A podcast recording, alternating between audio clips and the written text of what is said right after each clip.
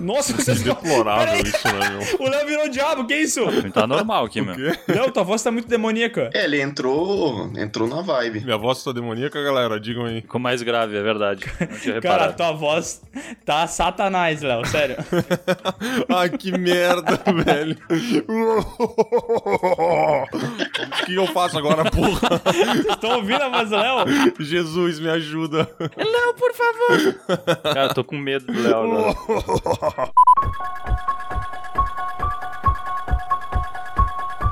Olá pessoas, estamos começando mais um PeeWeeCast, o podcast do canal Piuí, que hoje vai abordar um assunto muito sinistro, muito macabro, que são as histórias sobrenaturais que a gente tem nas nossas próprias vidas. Os encontros com o capiroto, às vezes em que a gente foi possuído, que encontramos alienígenas, tudo essas paradas assim.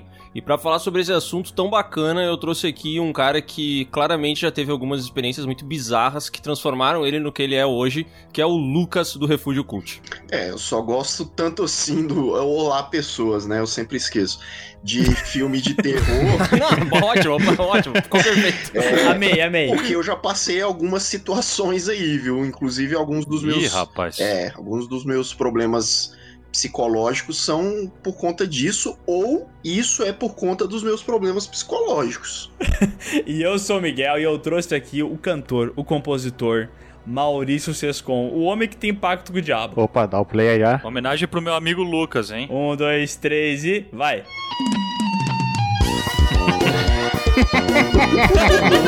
Louco,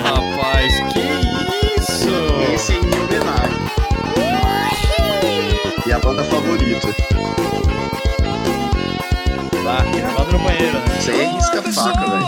aqui o Sescon eu vou defenestrar a opinião.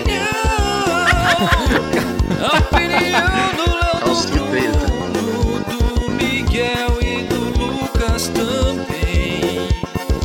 Cara, sabe...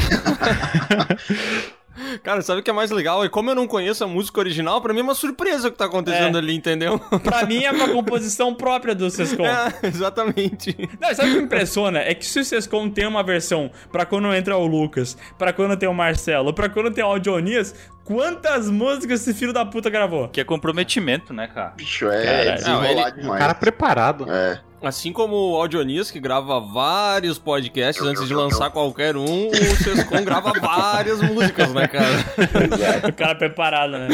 É, ô meu, acho que a gente poderia, desculpa interromper aí antes da entrada do Bruno, mas eu acho que a gente podia lançar uma, uma hashtag, uma campanha de release de Audionias Podcast. Eu acho também, cara. Hashtag daí. release Audionias Podcast. Acho que é uma boa, hein? Porque o pessoal pede essas merdas de Snyder Cut, que vai ser uma merda no final das contas, mas o podcast de Audionias desse eu acredito, cara. Audionias Cut. Ah, esse podcast que começou bom, né? Porque um dia o Audionias mandou pra gente uma mensagem no WhatsApp, assim, aí galera, vou fazer um podcast, se liga, pensei nesse nome aqui. Ele mandou uma letra K e um 7, né? E era K7 Pop. E daí, e daí a gente mandou pra ele, ô Audionias, mas por que, que se chama Cacete Pop o teu, o teu podcast? e ele falou assim, mas será, meu? Eu acho que só vocês vão ler assim, meu. Aham, tá O bom. Brasil é purificado, ninguém mais vai ler isso. É. O Audionias deve ter passado dois anos pensando no nome, quando ele disse agora teu nome é só lançar o podcast. Aí rejeita o nome dele, ele passa mais dois anos só pra inventar um novo nome. É por isso que ele adiou o lançamento do podcast pra, pra ano que vem, velho. Porque ele tem que ver um nome novo agora. Claro. Tá, mas já que a gente não anunciou ainda, esse podcast sim contém a presença de Audionias. Boa, cadê o Audionias? Vai, Bruno, faz finge É que pra tá- eu ser o Audionias, é isso? Eu não isso. entendi. É, tu finge que tá Também não Audionias. entendi. Eu também não. Pô, eu tô andando muito com o Audionias do último podcast pra cá, né? Tô- tá, tá incompreensível a tua linha de pensamento. Eu tô bêbado, desculpa, tá? É o Bruno, é o Bruno Audionias. Vai, Bruno, fala alguma coisa.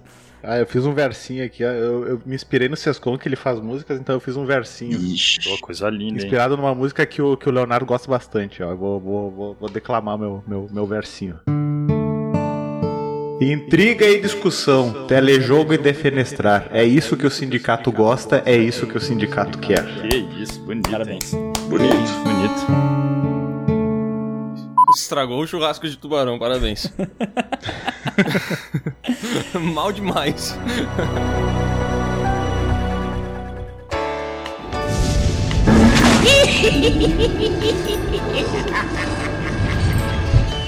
O Halloween chegou, Miguel, e tem muita gente que não sabe que filme assistir nesse Halloween, entendeu? Como que a pessoa vai preencher a vida dela com algum filme de terror? Ela deveria ir agora mesmo no Telecine. É isso aí, cara. O Telecine tem mais de 2 mil filmes no seu catálogo, muitos deles de terror. E tem filme de terror velho, tem filme de terror novo. Eu vi que esses dias mesmo lançou lá O Homem Invisível, esse novo filme aí, sabe? Ah, esse filme é da hora, velho. É uma perseguição aí, a menininha e tal. Acontece um monte de treta. É um filme da hora mesmo. É um filme bem massa e tem vários filmes legais lá no Telecine. E, inclusive, muitos deles estão na nossa cinelist.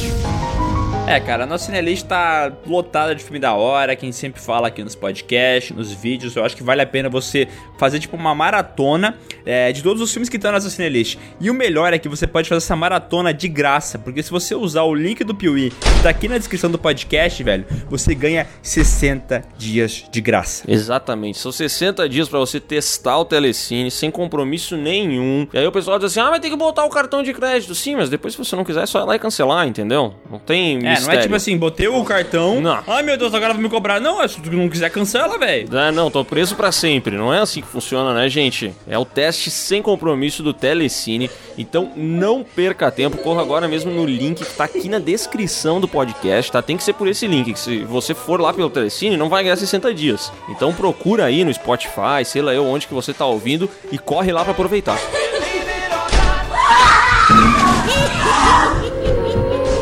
Ó, e olha só, que nem o Léo falou, estamos chegando aqui no Halloween e tal. É dia 31, no sábado. Putz, é um dia bom pra cair um Halloween, né? E aqui eu entrei no Telecine, botei lá na, no gênero terror e eu tô dando uma olhada, cara. Realmente tem muitas opções lá. Vale muito a pena tu assinar só pra passar esse, esse Halloween de uma forma bem aterrorizante. E mais uma coisinha antes de a gente começar esse podcast, já que a gente tá falando em Halloween, vai ter vídeo especial do Piuí nesse Halloween, no dia 31 a gente vai lançar um vídeo aí sobre um filme de terror que muitas pessoas gostam e muitas pessoas odeiam, né, Miguel? É, né, cara? Eu não vou nem falar qual que é o nome do filme. Eu espero apenas que vocês, quando esse vídeo lançar, se assustem. Que horas a gente vai lançar o vídeo, Miguel? Que meio-dia. Acho que meio-dia, então, pessoal, no sábado tem vídeo novo no canal Piuí, fiquem de olho, tá? Abraço!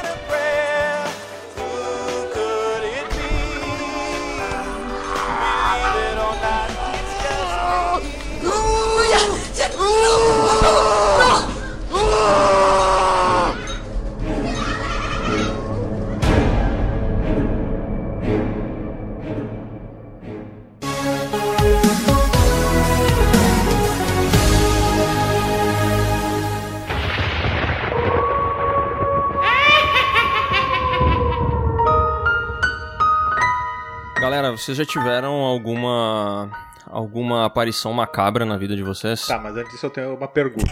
Ah, olha, meu irmão. Isso é uma aparição macabra pra mim. Não sei pra ti, Léo. é um pesadelo, né, cara? Vai, Bruno, lança. tá, na verdade duas. A primeira, o que, que o Audionius utilizou no último podcast. E a segunda é o que que define uma aparição coisa macabra? É se assustar com algo que se vê, alguém tomar um cagaço? O que que é uma... Olha, que que é? com relação ao Audionias, talvez ele tenha tido alguma Crack. aparição macabra no último podcast, aí alguma coisa que entrou na mente dele, ele tava muito louco, isso que metade do podcast foi cortado fora, mano. Cara, eu, eu, Se não, eu vou dizer uma coisa, hein? O Adonias é safado. Porque ele cortou umas coisas que ele falou nesse podcast aí que, meu Deus do céu, velho. Ele tá no Ele é último? eu não malaco, ouvi, né? não. Ele tá Cara, no é- último? Ele tá no último e vale muito a pena ouvir. Assim, claro que não é tudo que ele falou, porque ele tava ensandecido nesse podcast. Ele falou mal de todos os youtubers que tu pode conhecer e ele tava com uma missão: matar, roubar e destruir. Isso aí. inclusive de ti. Que isso, hein, bicho? É, esse, pra quem não ouviu, é o podcast de filmes clássicos que a gente não assistiu, tá? Mas agora, voltando aqui pro, pro nosso assunto, que são essas histórias sobrenaturais, que a gente nem sabe que nome que vai ter esse podcast. Mas eu acho que a gente pode definir como todas as, as vezes em que a gente viveu alguma experiência que nos deixou meio assustado, sabe? Que a gente teve medo, seja do sobrenatural, seja do, do capirotinho, de um alienígena. Acho que só não vale de ladrão, né? Ladrão daí eu acho que não entra nessa, nessa história. Tá, porque mas- Eu já fui assaltado algumas vezes e me assustei bastante, Tá, cara. mas Mas, peraí, eu acho que não vale. Se, se a história Ô, louco, com- se a história começa como uma possível aparição demoníaca e do final tu descobre que era só um assaltante, Hum, acho que sim, acho que vale. Ah, isso acontece em filme. Você descobre que era uma raposa. raposa não vale. Cara, eu tava lembrando que teve uma vez que foi muito foda, cara, que eu era moleque ainda, morava em Capão da Canoa, tava indo pra escola de manhã cedo, né? Uhum. E aí, tipo assim, a minha escola ficava, sei lá, um quilômetro e meio, vai. E eu ia a pé nessa época pro, pro colégio, né? E aí, bem no meio do caminho, eu fui abordado por um cara, na época eu devia ter, sei lá, uns 11, 12 anos, não sei. E o cara devia ter, tipo, uns 18, sabe? E aí ele veio, assim, com uma faquinha pequenininha, e me falou assim, meu, passa os tênis e dinheiro. e aí eu tinha, tipo, sei lá, 10 reais e passei os tênis, né? E aí, cara, eu fiquei tipo assim, e daí ele falou, ah, as meias também. E eu passei as meias também. Porra. E, cara, eu fiquei de pé descalço na rua. E aí eu, puta, né, na minha cabeça, assim, eu tava muito assustado, tá ligado? E, tipo, pronto pra voltar pra casa, né? Aham. E aí eu acho que o cara me viu de pé descalço. E ele falou assim, bah, eu sou tão filho da puta, cara, mas eu acho que eu vou dar uma força pra esse moleque. E aí ele pegou os tênis dele, que estavam todos velho, furado, rasgado, e falou assim, ó, pega aí pra tu poder voltar pra casa. É a verdade, não minto. E aí eu falei pra ele, bah, valeu, meu, obrigado. Tá, peraí, Eu botei o tênisinho é do, do cara. fina, né? Falou pro cara. É, vá, que, que ladrão da hora, velho. Eu botei o tênisinho dele e voltei pra casa com o tênisinho do ladrão, cara. Isso me lembra uma história de um amigo meu que jura de pé junto que uma vez ele foi roubado na frente do Beira Rio e ele tava com o celular dele, que na época era touch, e esses celulares touch na época eram muito fodas, né? Poucos celulares eram touch. Aham. E o celular dele, tipo, tinha dois chips e tal, ele tinha esse grande diferencial. E daí o ladrão chegou, roubou o celular dele, e daí ele falou assim: pelo menos deixa eu pegar meu chip, que tem meus contatos, né? Uhum. E, e daí o ladrão falou: pode, pode tirar. Só que ele falou que ele tava tão nervoso que nesse negócio de tirar a capinha, tirar a bateria, tirar o chip, ele não conseguia, entendeu? Uhum. E daí o, o, o ladrão começou, vamos, vamos, vamos, vamos, vamos, vamos, vamos. E ele não conseguia, entendeu? E, e demorou tanto que o ladrão falou, quer saber, foda-se. Pega o celular e vai embora. E daí ele não roubou porra nenhuma. Foi embora de mãos Ah, abanando. não, não, não, não, não, É uma boa estratégia, pô. Cara, por um momento eu achei que o ladrão ia falar, não, peraí que eu te ajudo, me dá aqui o celular, tirava o chip e entregava pro cara. Vai dizer, mas seria melhor do que o cara ir embora sem porra nenhuma, né, velho? Pelo amor de Deus. Pô, é igual aquela Pô, galera bom. que anda com um celular bem mais velho, né? Que é o celular do ladrão, assim, entrega pro cara. Aí o cara fica puto, te agride, te mata e adianta o quê? Porra nenhuma, né? Porque o ladrão vai ficar bravo, fala assim. Vai ficar puto, ele vai falar, porra, esse Nokia aqui, meu irmão. Tu tá me falando sério que tu deu um Siemens? Não é possível. cara, na época que o. Vocês lembram dessa história que eu já contei um milhão de vezes no podcast? Que eu tinha um, um colega de apartamento que só comia miojo e feijão, né? E assistia Simpsons. E uma vez ele ia no Rock in Rio. E ele tinha comprado numa página do Facebook um grupo que vendia celulares falsos pra ir no Rock in Rio, entendeu? Caraca. Eles vendiam celulares simples, tipo assim, por 50 pila pra tu ir pro Rock in Rio sem ser roubado, entendeu? Ou se for roubado, não Caralho. ser afetado demais. Toda uma indústria.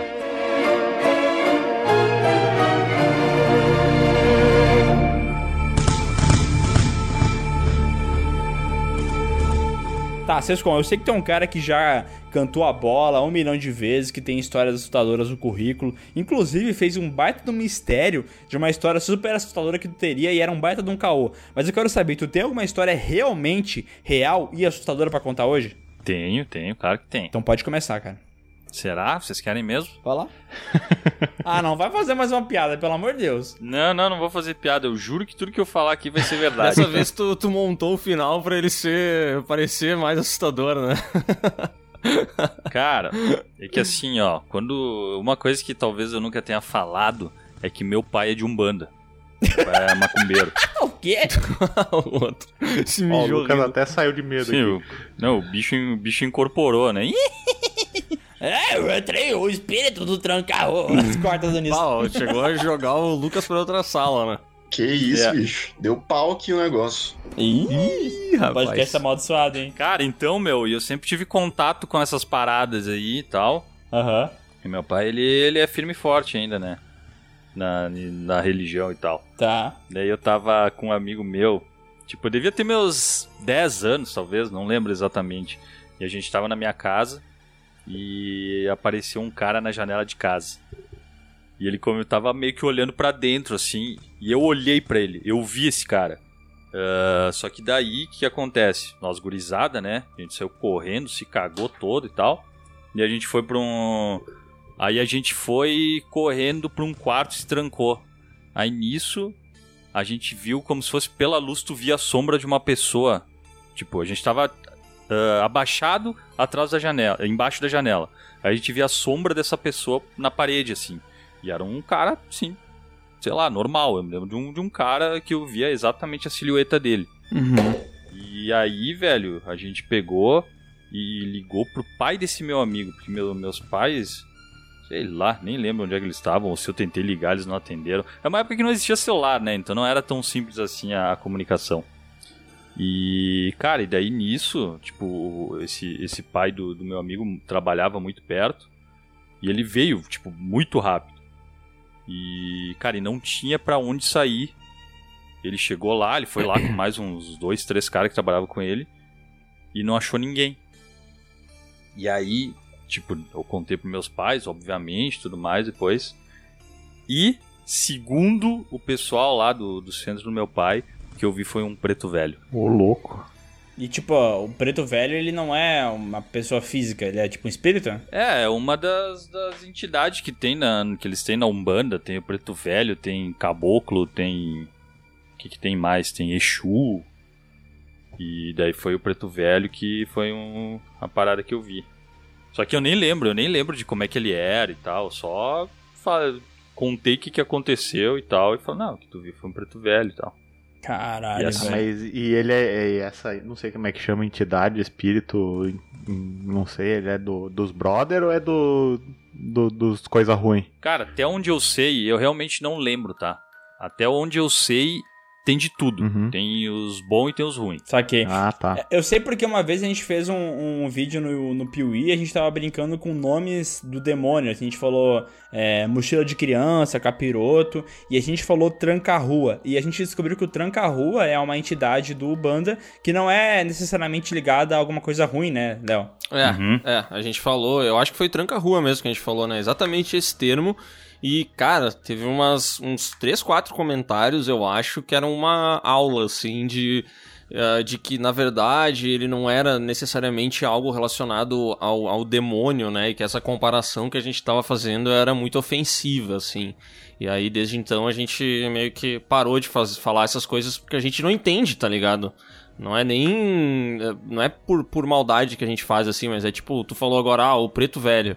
Tipo assim, cara, eu não faço ideia do que, que é isso, entendeu? Se é um negócio bom, se é ruim. É, tanto é que eu perguntei se era. É. Tanto é que eu perguntei se era físico ou não, porque eu não conheço como é que funciona, né? Então, tanto é o, o tranca-rua, se eu não me, não me engano, era uma piada que o Zé Graça fazia nos vídeos dele, né? Uhum. Que ele falava tranca street ainda, que era tipo a, o demônio e tal. E é por isso que eu fiz essa, essa correlação, mas não tem nada a ver, né? Se tu pesquisa, ele não é uma coisa, sei lá, o satanás, né? Cara, eu acho que, eu do pouco contato que eu tenho, eu acho que Preto Velho, ele visualmente ele é, ele é mais amigável, sabe? Tipo, agora o Exu, o Exu é um negócio que é meio, meio assustador, Tá, assim. mas peraí, Sescon, tu, tu, tu viu esse, esse bagulho assim, tipo. É, tu, tu acha que tu viu deliberadamente o preto velho? Ou tu viu alguma coisa que tu não sabe explicar muito bem, sei lá, sei lá, um vizinho, alguém que tava passando na rua, e por conta desse, dessa história que foi contada, tu meio que foi condicionado a acreditar que de fato era esse preto velho. O que, que tu ah, acha? não tenho nem ideia. Não tenho nem ideia mesmo. Até porque com o tempo a gente vai mudando as histórias na nossa cabeça, né? Eu sei que, cara, eu tenho quase certeza que eu vi. Eu, eu vi uma pessoa. Tipo, na época eu tinha certeza. Hoje, porra, faz, sei lá, 20 anos. Não tenho certeza. Mas que eu tinha visto uma pessoa na janela, vi a silhueta e tudo mais. E tinha mais gente comigo, né? Tinha esse meu amigo comigo, então meio que.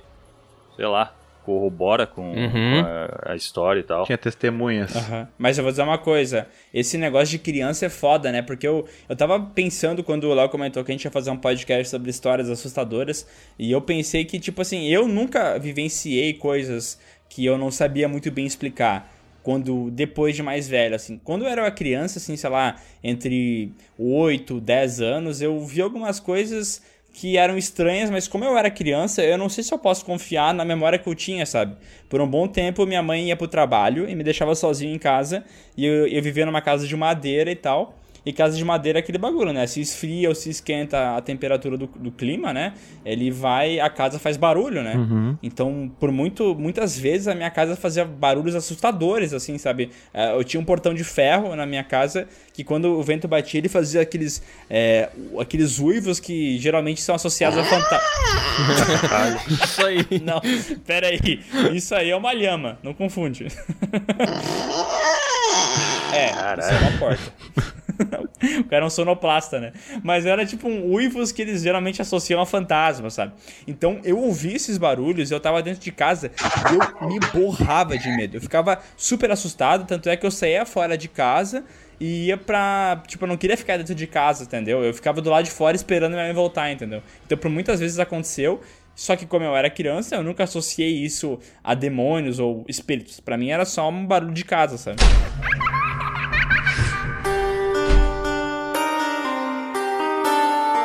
As que eu tenho, geral, a maioria das 50 que eu tenho, elas foram quando criança também, cara. Eu tinha uns 10. A, a que mais me marcou, assim, eu tinha uns 10 anos. E eu tava em casa, assim, depois de voltar da escola e tal. E aí eu tava fazendo alguma coisa em um quarto e escutei minha mãe chamando lá no fundo, né? Chamando meu nome e tal. Só que tinha um, um pequeno problema. É, minha mãe, ela tava viajando. Ih, rapaz. Aí, Eita. é, Ih, ela tava caralho. viajando, real oficial. Falei, né? De duas, uma. Ou alguém vai me Eita. matar, ou então ela voltou mais cedo da viagem. e aí. Caralho. E aí, cara, eu, Eu tô morto. eu lembro. Ou eu, ou eu morri, né? Enfim. Eu lembro É, tu de. pode estar vivendo o seu sentido aí, É, né? ou tu viveu um esqueceram de mim, né? Ela percebeu que te deixou em casa e voltou pra buscar também. Exatamente. Eu lembro que eu, eu senti uma coisa escorrendo pela perna, torcendo pra ser suor. E era suor. Felizmente era suor. É, Boa. e, e, cara, eu fui andando e tal, no corredor, assim, pá, cheguei no quarto onde eu tinha escutado, né? E, e o quarto tava vazio e tal.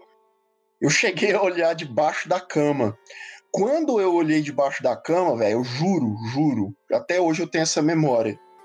Era como se eu visse um vulto, assim, de, um, de uma criança mais ou menos da minha estatura, com um pano branco na cabeça. Lembro dessa imagem até hoje, assim. Do outro lado era uma cama de casal, aí do outro lado tinha isso. Aí eu saí correndo de lá tal, e aí voltei depois e, e não tinha nada, mas assim, até hoje eu me pergunto, sabe, assim, quando, quando eu vejo essa imagem todos os dias, mentira, mas é, me pergunto se era um vulto mesmo, e quando a gente é criança, a gente tem uma imaginação, né? A gente tá sozinho em casa, a gente fica imaginando as coisas, mas foi, Caralho, foi velho. bizarro, cara. É, tinha um espelho embaixo da tua, da tua cama, né? E tu tava com um lençol branco, né? Sim, eu vou emendar com outra história aí, comigo um pouco mais velho, uns 20 anos, eu tava numa, numa época de baladinha e tal, ia muito na baladinha com os brother. Ah, hétero top! Sim, é. É, os brother, né? A gente tem que fazer favor. Ah, pega aqui e tal. Aí vai, né? Aí eu tava, eu fui no bar pegar uma bebida e tal. Peguei uma cerveja, já, já era, sei lá, duas horas da manhã, a festa tava cheia e era aquelas festas com muita luz, assim. Já tinha um tempo que a gente tava lá. Faz de aniversário de criança à tarde, né? Cheia de luz, assim. Parabéns! A temática era fofão, era super.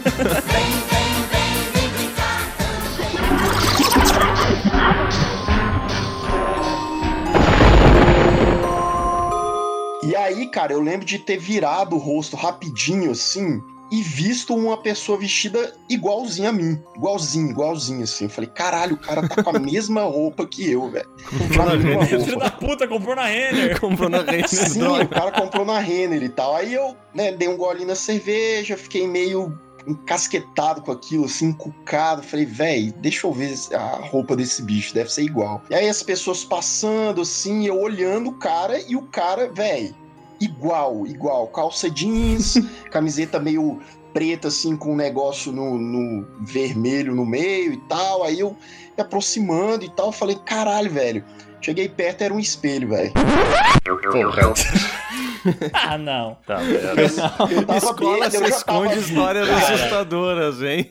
Por que tu não falou que tu tomou um êxtase na festa, velho? Mano, eu já tava bêbado, velho. Eu já tava meio bêbado e eu juro pra você, velho. Eu fiquei tenso, assim. Eu fui chegando perto, fiquei tenso. Falei, carai, bicho. E era eu, velho. Tava- O cara tava com a cerveja na mão. Aí eu mexi a cerveja assim, saca? Falei, caralho, bicho. Pior que eu consigo imaginar o Lucas assim, no meio da festa e pensando, caralho, velho. Eu tenho um clone tenho um e ele clone." se veste igual a mim. Exatamente. Achei meu E ele doppelganger. repete os meus movimentos. Meu Deus! Ele, aliens existem. Não basta o cara se vestir igual a mim, tem que me imitar em tudo, né? Sim, pô. Inclusive, só um detalhe aqui que não tem nada a ver com a história, mas eu gostaria de lançar esse questionamento à, à mesa, né? Por que, que gêmeas costumam se vestir igual? Qual que é o lance de da gêmea nascer igual e daí as mães acham que é uma. A mãe e o pai acham que é uma boa ideia colocar roupa igual nas gêmeas? Qual que é a moral ah, não disso? sei, acho que é pra aproveitar a promoção do compre dois, leve, como é que é? Pague um, leve dois. Ah, dois leve um, né? E dois, né? Tem que comprar duas vezes, né? Cara, mas isso é engraçado, né, meu? Porque eu conheço alguns gêmeos, eles, além de eles serem fisicamente iguais, eles sempre fazem tudo igual. Tipo, um tá de barba, o outro tá de barba também. Um cortou o cabelo, o outro cortou o cabelo também. Aham. É impressionante isso, cara. Por que, que os caras querem ser tão parecidos, velho? Eu, eu não entendo. Eu tinha um vizinho meu que a gente jogava futebol junto quando eu era criança, eu era bem gordinho e tal. Eu não sabia jogar futebol, mas eu tentava, né? E eles eram gêmeos e, cara, eles se vestiam exatamente igual, cortavam o cabelo exatamente igual e era Matheus e Gabriel. E pra mim, cara, eu nunca. Eu, até hoje, eu não sei quem é o Matheus e quem é o Gabriel, entendeu? Pra mim, às vezes eu chamo o Gabriel de Matheus e foda-se, entendeu? Porque eu não tenho como saber. Chama de Matheus e Gabriel, né? Mesmo que seja um só. É o Matheus e Gabriel. É tipo tu e eu, tá ligado, Léo? O pessoal não sabe. Matheus e Gabriel. Ô, Miguel e Léo.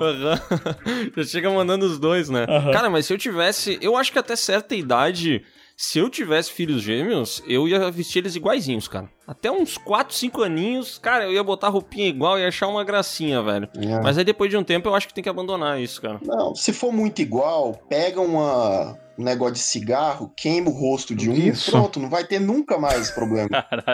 Queima assim na bochecha. Caralho, uma criança- vai, vai chorar um pouquinho, ele vai acabar um problema de uma vida inteira, cara. O pessoal Ah, mas mais. queima a mão daí, né? Não a bochecha, ô cuzão. Ah, mas é que é difícil olhar pra mão, né, né Léo? É, você vai olhar pra mão do cara? Não, pô. Eu acho que tu tem que queimar o olho de um. O olho de um e o olho direito de um e o olho esquerdo de outro. Ah, mas aí eu que não sei quem é direita e esquerda, eu vou estar fudido, né? Pois é. Não, mas O cara fala assim, quem que é o Matheus? Ah, é o que é cego do olho esquerdo. Eu, Ih, mas é minha esquerda ou Ah, a tem que tatuar uma lágrima no rosto de um e uma cruz no rosto do outro. é, Perto do eu ia falar, olhinho, depois assim, o sabe? cara esquece, puta, eu queimei o Matheus ou queimei o Gabriel agora? Não sei. Exatamente. Mas, ô, ô, Bruno, tu é um cara que parece ter vivenciado muito, né? Tu passou por várias coisas, sempre ia naqueles restaurantes de universitários e comia pra caralho. E, é um vivente, né? um, e algum desses momentos, tu vivenciou algo muito assustador? Eu vou contar uma história do, do- duas histórias do meu pai, que faz tempo que eu não conto, né? que o Cara. meu pai ele era uma pessoa assim, que ele gostava de pregar peça, sabe? Ele é tipo que o- tu dá um extintor de incêndio pro Didi Mocó, é meu pai, sabe? A felicidade dele é sacanear as pessoas. Só que. E eu já contei aqui algumas várias vezes, né, que que minha, meus avós eles moravam no interior, assim, tipo, numa dessas cidades aí que sete horas da noite acabava a luz e tinha que ligar gerador pra ter energia de noite, sabe? É, os caras dormiam às oito, né? Uhum. Isso. Bem, bem nesse, nessa pegada, assim, né? Tinha que acordar de madrugada pra acender o fogão a lenha, porque não tinha gás, essas coisas nesse, nesse hype. Hype. Hype pra coluna, mandou bem, Bruno. É, eles falavam dizer- hype. é o ripe, né? O pãozinho de batata e ripe. Tá, então o que, que me surgiram um, sinônimo aí, bem nessa, nessa linha, aí, então, beleza? Nessa pegada. Nessa pegada, né? Bem nesse mindset. Bem, bem nesse Boa, mindset. mandou bem. E quando a gente era mais novo, eh, minha irmã ela era meio metida a ser a, a prima corajosa aí de todos os primos que, que iam passar as férias lá na minha avó, né? Uhum. Numa dessas situações ela resolveu ir pescar de madrugada. De madrugada não, de noite, né? Ih, rapaz. Porque ela disse, ah, de noite é mais massa, né? A gente é corajoso e tal, vai ser a fuder. E meu Era pai. de Porto Alegre, então. Não, não, ela era de Caxias, mas aqui é só Tria pra fuder. interpretar meus personagens aqui. Todo mundo que eu Ah, imito entendi, tem sotaque entendi. porto alegrense, né? Ah, Baguri. E aí minha irmã passou, tipo, uma semana falando que no, no sábado ela ia pescar de, de noite, né? E Uhum. minha avó ouviu, falou pro meu pai, disse, olha, acho que é melhor ela não ir pescar de noite, né, é perigoso e tal. Aí meu pai chamou minha avó e usou ela de, de testemunha pra, pra, pra brincadeira que meu pai ia fazer, né. E aí, tipo assim, tinha a casa da minha avó, tinha que andar um, sei lá, quase um quilômetro até o açude. E aí minha, foi minha irmã e uma amiga dela só com, com o lampião, assim. Aí meu pai disse, vamos lá assustar tua irmã. Só que meu pai, acho que ele não, não discerniu muito bem o que, que é um susto, o que, que é um ataque cardíaco. o que, que, que ele fez. Ele pegou um, uma- um crânio de uma vaca morta que minha avó tinha lá Meu decorando Deus! o galpão, colocou álcool por cima dela, tacou fogo, né, isso, num pau e saiu correndo no meio do mato berrando alucinadamente. Ele invocou o Leviatã. Caralho, velho. Aí, disse, ah, vamos voltar correndo. Aí a gente voltou correndo pra casa da minha avó, ficamos lá sentados, chega minha irmã e minha amiga dela suada, assim, bufando, assim. Hoje, hoje não tava dando muito jundiar, não tava dando lambarinho, não tava dando nada, a gente resolveu voltar. né? Uma Caraca, brincadeira bem bicho. saudável, assim. Daí ele esperou, sei lá, tipo, Porra, alguns nossa. anos até contar que era ele o... A cabeça de vaca pegando fogo, correndo no meio do mato, berrando. Cara, mas teu, teu pai, ele é, um, ele é um zoador às últimas consequências, né, cara? Se ele precisar matar alguém, ele mata, né? Não, não, ele não chega tanto. Se morreu, foi bônus, né? If he dies, he dies. É o, o, o vô do Bruno é o... É o, é o nosso Jo- Joselito com cruza de Van Drago, Ivan né? Drago. Não, e a outra sacanagem que meu pai fez, tipo, é, eu já contei a história em que ele dispersou um motim, né, dos sindicalistas dizendo que tinha uma bomba num chevette, né? Peraí, peraí, peraí. O teu pai é o Bolsonaro, velho? Não, não, ele só é um bagunceiro, um, Ah, bom, tá. um, um pândego. E aí, então, nessa empresa que ele trabalhava ali, como eu comentei aquela vez lá, foi um dos primeiros lugares a ter computador em Caxias, e internet, e rede, né? E ele era o cara que cuidava da rede. E aí um dia ele tava instalando lá um programa que eles iam usar pra, tipo, chat, assim, né? Tipo um Discord da, dos anos 90. Uhum. E até então só ele sabia mexer naquilo. E aí uma madrugada ele foi fazer manutenção e tinha um cara lá trabalhando, fazendo serão. E aí ele pegou e mandou uma mensagem pro cara. Aí o cara pegou e deu um susto assim, caralho, né? Apareceu uma mensagem na minha tela aqui me dizendo oi. Será que eu respondo ou não? O cara responde oi. Aí o pai responde, tudo bem? Tudo bem. E começa a ter uma conversa e começa a falar coisas ah, do dia a dia, assim, pro cara, e o cara achando que é o computador falando. Só que o cara entrou num pânico, porque era numa época em que tava passando seguido na TV Ghost. E não sei se vocês lembram que tem uma cena do Ghost que o Patrick Swayze ele aprende a mexer objetos. Aham. E aí ele vai numa madrugada na- no escritório do cara que mandou matar ele e começa a conversar com o Magrão pelo computador. E aí o cara se apavorou e achou que era o, O Patrick Swayze. o Patrick Swayze. Que assombração maravilhosa. Puta merda. Cara, mas essas, essas histórias mais sobrenaturais parece que elas estão sempre bastante ligadas com a nossa infância, né?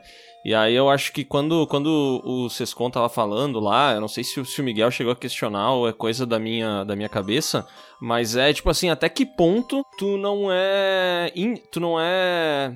Até que ponto tu não é sugestionado Uhum. a pensar que é uma coisa que, que não é, tá ligado? Tá me chamando de mentiroso, é isso? É. Tá te chamando de mentiroso. Não, não, tô, Não, tô- mas peraí, peraí. Antes do Léo continuar, deixa eu só fazer uma- um questionamento. Hoje, vocês adultos e tal, depois que eles viveram tudo que eles viveram, vocês acreditam realmente nessas coisas de, é, sei lá, espíritos, demônios e tal? Vocês acreditam nisso? Não. Eu não É, desacredito. como diz aquele ditado lá, eu não acredito em bruxa, mas que elas existem, elas existem. Eu acho que é, desacreditar é meio forte, mas eu acho que se manifestar coisas que, enfim, não estão vivas, é, deve ser uma parada muito difícil. Senão tava todo mundo fudido, cara. Senão a sociedade você ia ver um monte de fantasma por aí. Eu acho que se tiver alguma coisa é é mais discreto, assim, um negócio mais. Eu, eu pergunto isso porque eu, eu também acredito, assim como o Léo tava falando sobre idade, que tu acreditar ou não nesses acontecimentos paranormais tá muito ligado a se tu acredita que essas coisas existem, entendeu? Como eu tenho a visão mais cética de mundo, assim, e sempre, tipo assim, quando eu era criança eu era mais apavorado, né? Tinha mais medo que potencialmente existisse um demônio e que o mundo ia acabar, porque eu cresci num lar que era mais religioso, a gente ia na igreja, o pastor falava sobre o apocalipse, então quando tu é criança tu é meio, como o Léo falou, sugestionado, né, influenciado a acreditar nessas coisas. Mas depois que eu cresci e comecei a formar minha própria visão de mundo, eu meio que comecei a desacreditar nesses preceitos. Então, essas coisas, quando as pessoas contam pra mim esses acontecimentos, eu sempre tento buscar uma versão mais lógica das coisas. E talvez seja por isso que eu não vejo tanto, entendeu? É, eu acho que quando a gente é criança, a gente tá aprendendo as coisas, as crianças tendem a ser mais medrosas, né? Tipo, elas não conhecem, não viveram o suficiente. Aí você vai, assiste um monte de filme, ou ouve falar de um monte de filme, é claro que aquilo com- começa a influenciar você ali, né? Tipo, ah, será que aquela caverna escura com um tarado bem ali não vai ser perigoso? Aham. Hoje em dia você vai, encara o tarado e tal. Uhum. É, não sei o que, que tu anda fazendo na tua vida aí, Lucas. pois é. Encara como? De frente ou de costas? De costas, claro.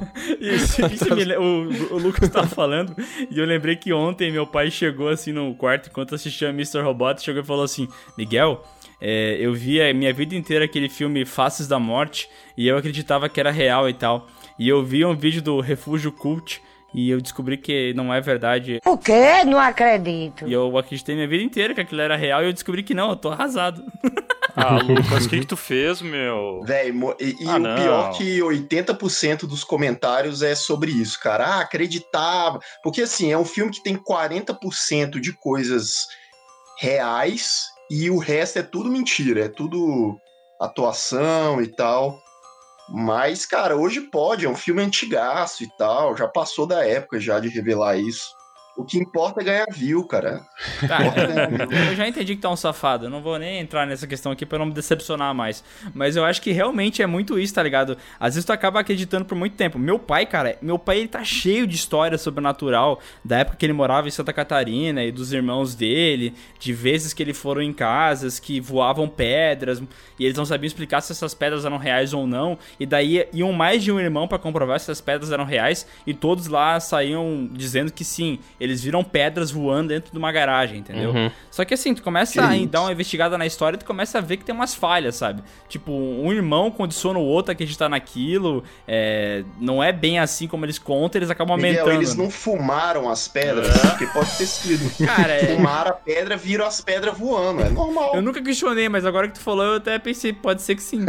Faz sentido, Pois né? é. Mas eu acho que é muito isso, tá ligado? Às vezes o cara tá muito condicionado a acreditar no negócio, o cara acaba se influenciando e me manda bala, entendeu? É. Eu realmente, assim, eu tentei realmente pensar, eu vou tentar pensar numa história, vou inventar uma história que eu já passei. Até pensei nisso, mas, cara, não tem, eu nunca passei por algo assim que eu não sabia explicar. Os meus irmãos, é, minha irmã também, meu pai, todo mundo já passou por isso. Até minha namorada já contou a história de um dia que as luzes ligaram sozinho onde ela morava e tal. Mas eu nunca passei por isso. Foi só ela Cara, falar, mas- Google, por favor, turn off the light, turn on the light. E ligou, Ela cara. falou assim, Um cara, absurdo. eu, eu fui fazer assim, ó, e a luz ligou, eu não entendi nada. Mas é que eu acho que a gente também com o tempo se esquece dessas coisas, sabe? Porque a gente vai ficando um pouco mais cético. Tipo assim, dentro dessa ideia de que tu tá muito sugestionado a acreditar em certas coisas quando tu é criança e quando ah, as pessoas meio que te colocam num caminho que tu acaba acreditando nisso, né? Uma vez, ah, aqui pertinho da casa da minha avó, da onde eu moro hoje, tinha uma outra casa de madeira que, cara, ela tava, tipo assim, não tinha morador nenhum há muito tempo, sabe? E a casa com uma plaquinha de vende ali, mas era uma casa de madeira. Cara, sabe aquelas casas caindo aos pedaços, assim, que a única solução é tu derrubar e fazer um prédio no lugar? Tipo a minha, Era assim. uma. é, tu, é, tu vai ver, tipo, a tua. Toda vez que eu posso tua casa, alguém diz, o Miguel é milionário, né? E eu respondo, sim. e... e aí, cara, essa casa, ela tinha um lance que o muro dela não era muito alto.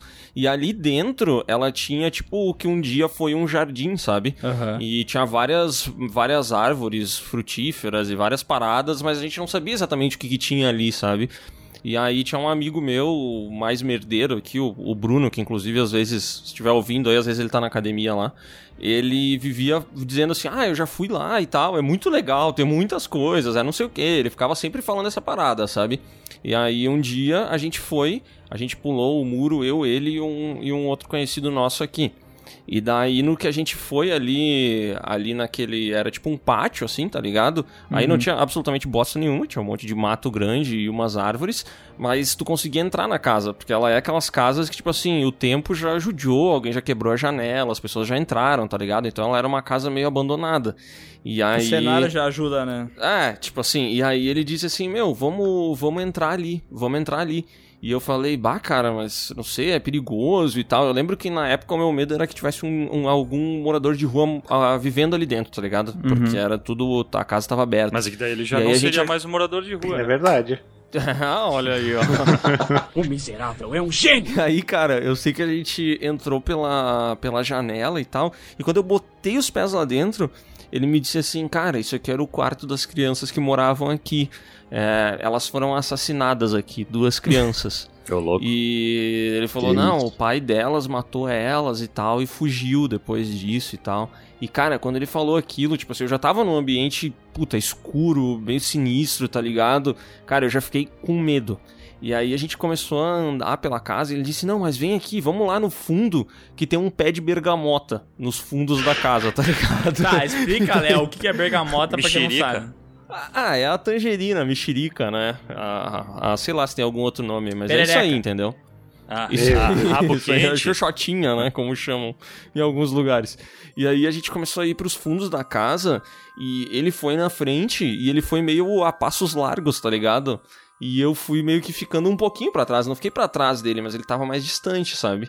E aí conforme ele ia passando dos cômodos e eu ficava sozinho em cada um dos cômodos, cara, eu comecei a ouvir coisas, velho. Eu comecei a ouvir risadinha de criança. Deixa o like. Eu comecei a ouvir umas, umas vozezinhas assim, sabe? Se inscreve no canal. E, cara, eu, não, mas falando sério, eu comecei a ficar com medo, velho. E, e eu falava assim, não, não, nada a ver isso aqui, nada a ver. E eu ia pro cômodo seguinte e tinha mais risada, mais alta, tá ligado? E aí a gente foi indo, foi indo, até que a gente chegou nos fundos da casa. E aí quando a gente saiu de dentro da casa pra fora, onde tinha o pátio e tal, lá dentro da casa, uma porta bateu, tá ligado? E aí, cara, naquele momento eu me caguei todo, velho. E eu virei pra trás e falei, meu, eu tô indo embora aqui, eu não vou ficar aqui, velho. E eu virei pra trás, saí do lugar, pulei o muro de volta, fui, saí, fui pro outro lado da rua, velho, porque eu tava com medo de ficar ali, tá ligado? E aí fui pro outro lado da rua, fiquei sentado na calçada, assim e tal, com medo. Aí o outro amigo que tava com a gente também saiu, tá ligado? E ele ficou sozinho lá. E passou, tipo, 10 minutos, 15 minutos e nada do moleque vir, velho. E passou, sei lá, acho que deve ter ficado lá uns 20 minutos, tá ligado? E a gente tava preocupado, porque a gente tava com medo real oficial. E aí, de repente, ele volta, assim, aparece lá no topo do muro, só uma mãozinha dando tchauzinho, assim. E ele pula o muro com uma sacola cheia de bergamota. e, e vida que segue, né, meu? Eu rio na cara do perigo. E aí, e aí, durante um bom tempo, cara, eu fiquei com medo de passar ali por, por, aquela região daquela casa, tá ligado? Eu tinha medo real Achei que oficial. tinha ficado com medo de comer bergamota. Não, não. Eu tinha medo de ficar. de passar ali perto daquela casa, né? Aham. E o mais sinistro de tudo é que depois de um bom tempo, eu fui falar essa história pra uma. Tipo, eu fui falar não, né? Eu passei na frente dessa casa com uma outra gurizada aqui da, dessa região onde eu moro e tal. E eles me comentaram que ali naquela casa, de fato, um pai matou as duas filhas e se suicidou. E é por isso que essa casa tava, tava à venda, tinha toda uma questão familiar envolvida pra divisão de bens, tá Tá ligado? vendo até hoje, né, velho? Cara, hoje essa casa não existe mais, ela virou um prédio, mas ela demorou muito tempo pra, pra ser vendida, assim. E aí foi uma parada que ficou na minha cabeça e que até hoje eu não sei se foi algo sugestionado ou se foi algo que eu realmente senti, tá ligado? Mas hoje vocês ainda têm medo de entrar em lugares porque inconscientemente já vem aquela sensação de puta que pariu vai dar, Yeah. sei lá. Acontece, cara. Eu vou dizer, assim, em lugar, não tanto que eu não saio de casa, né? Mas é, acontece às vezes do- da situação me deixar condicionado a ficar com medo. Porque assim, hoje em dia, porra, foda-se, eu vejo filme de terror que eu tenho que ver pra fazer a saga, vou dormir e bola. E jogo que segue, sabe? Não vai mudar nada na minha vida. Porque teve uma época quando eu era criança eu não conseguia, velho. Se eu via filme de terror, eu pegava meu colchãozinho, botava embaixo do braço e ia dormir com meus pais, tá ligado? Porque eu tinha muito medo, eu era apavoradíssimo. Mas aí eu sarei desse, desse medo todo. Só que, cara, eu, eu me lembrei que há, acho que faz um ano que lançou aquele filme do é, Dr. Sono, vocês lembram desse? Aham. Sim. E daí eu fui Sim. reassistir o, o Iluminada pra poder fazer um vídeo pro Piuí e tal. E, cara, eu tava num frenesi foda. Eu não sei o que aconteceu, eu não sei o que era. Se era a trilha sonora do filme, se era o clima que ele ficou. Eu tava assistindo sozinho de noite. E, e tem na minha casa assim, tem a televisão e do lado tem uma janela, né? E a janela reflete a cozinha. E, e, cara, na cozinha eu comecei a ver coisas se mexendo, tá ligado?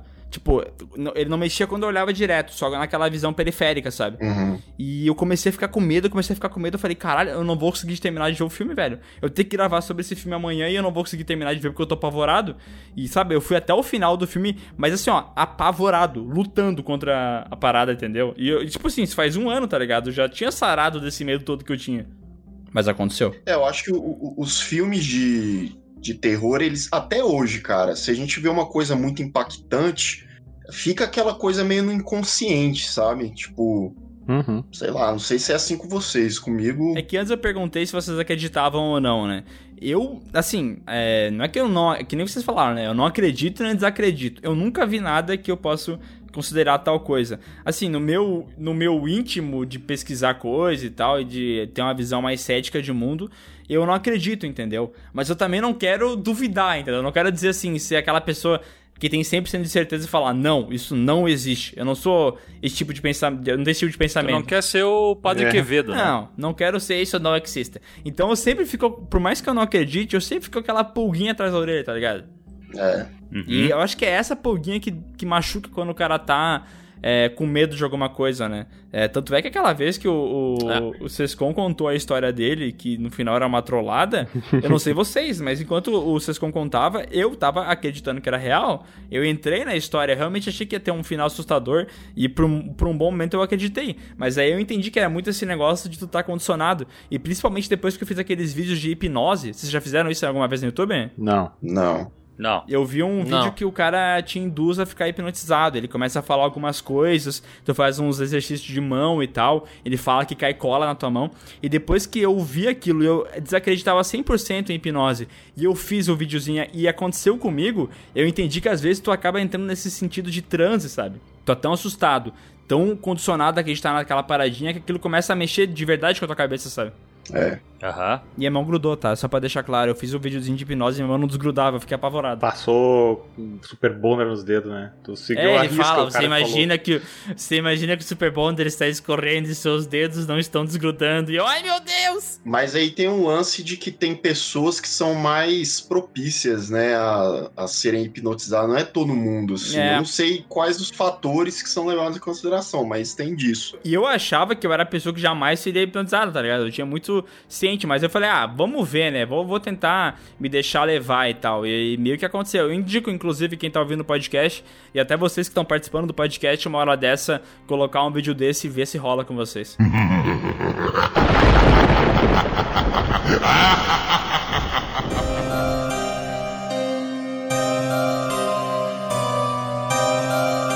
Cara, vou fazer, fiquei curioso.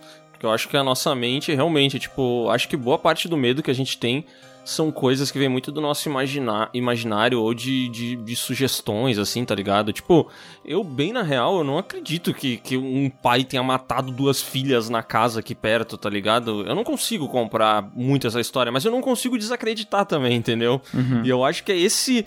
Cara, esse 1% que a gente fica É vagabundo, meio né? assim que Uhum. é, esse 1% que é vagabundo que deixa a gente com medo, tá ligado? Eu lembro também, o último filme que me deu medo, que eu senti medo de assistir, foi A Bruxa, que eu assisti logo depois que, que lançou, não foi no cinema. Ah, foi eu aqui na lembro. sala da minha casa. E, cara, era um dia de chuva, a Bruna tinha saído, eu tava sozinho em casa e tal. E, velho, na boa, cara, a- o filme ia acontecendo e tinha barulho na janela, e tinha barulho no quarto, tinha barulho não sei aonde, instalava tudo, tá ligado?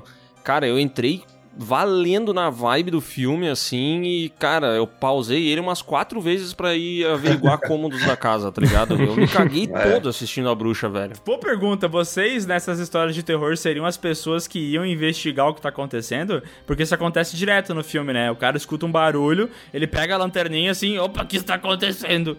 E vocês seriam essa pessoa ou aquela pessoa que se esconder e falar, ai caralho, eu não vou lá ver não. Cara, mas é que eu acho que do ser humano é, é, é ser curioso, né? Né? É só tu ver quando tem, por exemplo, acidente de carro, aquela fila quilométrica que fica de, de engarrafamento, porque todo mundo quer Quer ver o que aconteceu, sabe? Ah. Mesmo que o ah, cara. que ódio desses um filhos da puta isso. que param, que vão devagar, Mesmo velho. que a pessoa diga assim, ah, eu não vou olhar porque eu não sou esse tipo de pessoa, tu chega ali e o teu pescoço coça, sabe? Tipo, Vai, é um bagulho horrível que aconteceu ali, eu não quero ver essa desgraça, mas vai lá um monte de gente que vai querer olhar o que acontece, porque é, o ser humano é curioso, sabe? Até porque esses lances que acontecem em casa, a gente quer ver se, sei lá, velho, não é um bandido, alguma coisa assim, saca? Sim. A, a minha casa mesmo tem, tem um defeito. Gra- Defeito, né, entre aspas, porque assim, tem muito gato de rua que fica andando na, no telhado. E às vezes é tipo três e meia da manhã, eu acordo com os gatos andando. Só que já passou várias. Velho, você acorda meio tonto, assim, meio sem saber. Eu já perguntei várias vezes se era o gato mesmo. Gato é tu? Né? Tipo, E ele fala, sim, Ele vai- sou eu, filho. aí o bandido. É. É outro gato! Miau! Chaves, né? É Chaves. É, É outro, outro gato. Mas é, é, gente, eu acho que todo mundo. O que, que você vai fazer? Vai pra debaixo da- do cobertor? Outra coisa, né? O que, que, que, que debaixo do cobertor vai proteger alguém? E, e- e é muito um oásis da segurança quando tu é criança, né? Quando tu tá com medo de alguma coisa, tu fala, ai meu Deus, eu vou me tapar com o cobertor. Não deixa o pé escapar da coberta, senão o diabo vai pegar. né? Mas sabe que eu acho que tem um lance real, um lance sensorial, de que, tipo assim, se tu tá com uma janela aberta e bate aquela brisa no teu corpo, nas tuas pernas e tal, cara, eu acho que existe um lance sensorial mesmo que tu fica meio arrepiado, tá ligado? É porque pelo menos eu, quando tava assistindo a bruxa, fui pegar uma coberta, tá? Me tapei. Mas aqui. eu lembro muito, o Léo falou assim, cara, eu tava vendo a bruxa e tava quente pra burro. Eu abri a janela e falei, vou pegar um ventinho. Mas eu comecei a ficar com medo. Quando eu vi, eu tava com meia, cobertor.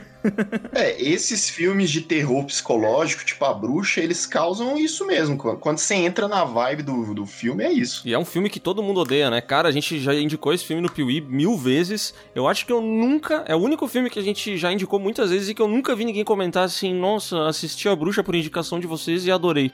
Não, é sempre. Meu Deus, que lixo esse filme, a bruxa. Não, é. Que sono, que merda de filme. É que as pessoas esperam ver aquela parada, né? Que é toda hora um barulhão e um monstro andando de skate. É o que eles estão acostumados a assistir, né? Daí quando não assiste, eles ficam achando estranho. Eu acho que o personagem também, né, cara? Tipo, que nem tu fala a freira, tu tem lá claramente uma freira assustadora. E tu não tem aquela figura da bruxa, sabe? Que fica aparecendo o tempo inteiro, tudo mais. É muito mais sugestionado. Né? Tu tem o Black Phillip ali como uma figura, né? Mas ele é muito mais uma, tipo assim, um símbolo demoníaco. Ele não é o monstro propriamente dito, né? Uhum. E assim, os personagens gerais também eu acho que atrapalham. Porque quando tu assiste a Freira ou assiste Invocação do Mal, por mais que a Freira seja um filme ruim, tem personagens ali que tu acaba simpatizando e vai, assim, comprando a ideia dele no decorrer do filme. E se tu parar pra, pra ver, a bruxa não tem um personagem que faz o que tu faria, tá ligado? O pai é um baita de um filho da puta, a mãe é uma psicótica, a filha é meio doida, sabe? Sim, tem um distanciamento, né? É, tu distância muito deles, tu não consegue confiar no que eles estão fazendo, né? Ô, mas esse lance aí de ouvir um barulho e investigar, tem uma parada que eu nunca entendi em filmes de cabana maldita, cara, que é o cara ouve um barulho no lado de fora e ele sai da cabana pra investigar. Isso eu não faria, velho. É. Se eu achasse que foi dentro da cabana, beleza. Agora, se lá fora tem nego se jogando garrafa na cabeça e se matando, velho, eu vou lá, tranco a É. minha porta, fecho a janelinha e falou, galera. Ah, Aí não fora. sei, cara. Não sei porque eu moro em casa, velho. Se eu escuto barulho lá fora, eu sempre vou ver, meu. Tá, mas tu olha pela janela, tu não pega e sai da casa, né, meu? Não, eu saio da casa, saio da casa. Tipo, Mas, cara, se tu morasse aqui em casa, nesse matagal que tem no fundo, tem um monte de sapo na rua, tu ia sair? lógico que não, velho. Mas aí é o sapo, né, cara? Eu tenho mais medo de sapo do que de do capiroto, cara. É, eu- cara, eu, eu acho estranho. Eu lembro que o Evil Dead, o primeiro, a irmã do Ash, ela escuta um barulho e ela vai. Ela vai. Ela Não. caminha, velho, uns 50 No meio quilômetros. do velho. mato, né, velho? É, ela não para mais, velho. Quando vê ela tá lá no outro lado do planeta e ela não para de andar, velho. É, não, você é um tigre, né, velho? Aqui no meio do, do, do Rio Grande do Sul, pega o cara. Ah, aqui tem muito tigre, né? Uma, uma capivara, sei lá o que, que tem no meio do mato aqui, velho. Mas acho que também tem um pouco disso que o Miguel tava falando ali, do cara não acreditar e achar que tudo é, é coisa do ser humano, que não é coisa de espírito. Aí o cara vai investigar porque ele acha que é um ser humano e não acha que é um espírito. Aí nesse meio período o cara vai e investiga o que, que tem lá fora, o que, que tá acontecendo, sabe? Porque é a mesma coisa, tu escuta o barulho em casa, tu diz, ah, não deve ser um espírito, não deve ser uma coisa do, do outro mundo, deve ser uma pessoa, vou lá ver o que que é. Então tu vai lá e investiga, querendo ou não, tu vai lá investigar, porque nem o Sescon falou. Quando o cara mora em casa, eu também já morei em casa, e minha avó também essa do, do interior, ele morava em casa. Cara, e tinha muito barulho por- do lado de fora. Quando tinha uma- um barulho estranho, tu tinha que investigar, né? Porque é a mesma coisa, que nem esses filmes de, de, de, de, de slasher que o assassino entra na tua casa, sabe? Tipo, tu vai, vai ficar ali, beleza, não é nada, ou tu vai ter que investigar pra salvar tua vida, sabe? Vocês lembram que é, o Lucas tava contando uma história de que ele foi numa festa e tinha um clone dele? Uhum. Aham. Agora dá uma olhada aqui na gravação do PewCast, dá uma olhada ali. Ih, rapaz. Tem dois Lucas conectados na gravação. louco. Deu ruim, hein? Mas... E o capiroto tá com o microfone fechado, que é pra ninguém ouvir ele, né? Ele no fundo ele tá assim, ó, eu sou o demônio, eu vou matar você. Ah, vou matar você. Mata, mata, mata, mata, mata. Vou comer o cu de escuri. eu vou comer o cu de você. O que, que leva um adulto a adotar um comportamento assim tão infantil? eu não sei, eu tenho muito medo do demônio querer comer o cu da pessoa, sabe? Cuidado, yes. Depois que eu assisti aquele filme do O Bebê de Rosemary, eu sempre fiquei com medo do demônio estuprar. Porque assim, o demônio te atacar, beleza, acontece. O demônio dá uma facada, acontece. Agora, se o demônio te estuprasse, é uma parada que me assusta muito mais, sabe? Prefere então morrer do que ser estuprado. Sim. Eu, Cara, eu pre- prefiro continuar vivo, né, velho? Não, não, não. Depois de ter essa cicatriz moral, eu prefiro morrer mesmo. É, que meio que dá pra tu tentar fazer terapia e tudo mais. Se não rolar, daí tu pode. Tá, não, não rolou. Tá bom, tá bom. Mas a morte Demônio, meio vem. que tu não tem o que fazer, né, cara? Demônio, pode vir. Sai daí, vem. Tá bom, eu tava eu ia me matar agora, depois do podcast, mas então mudou minha cabeça, né?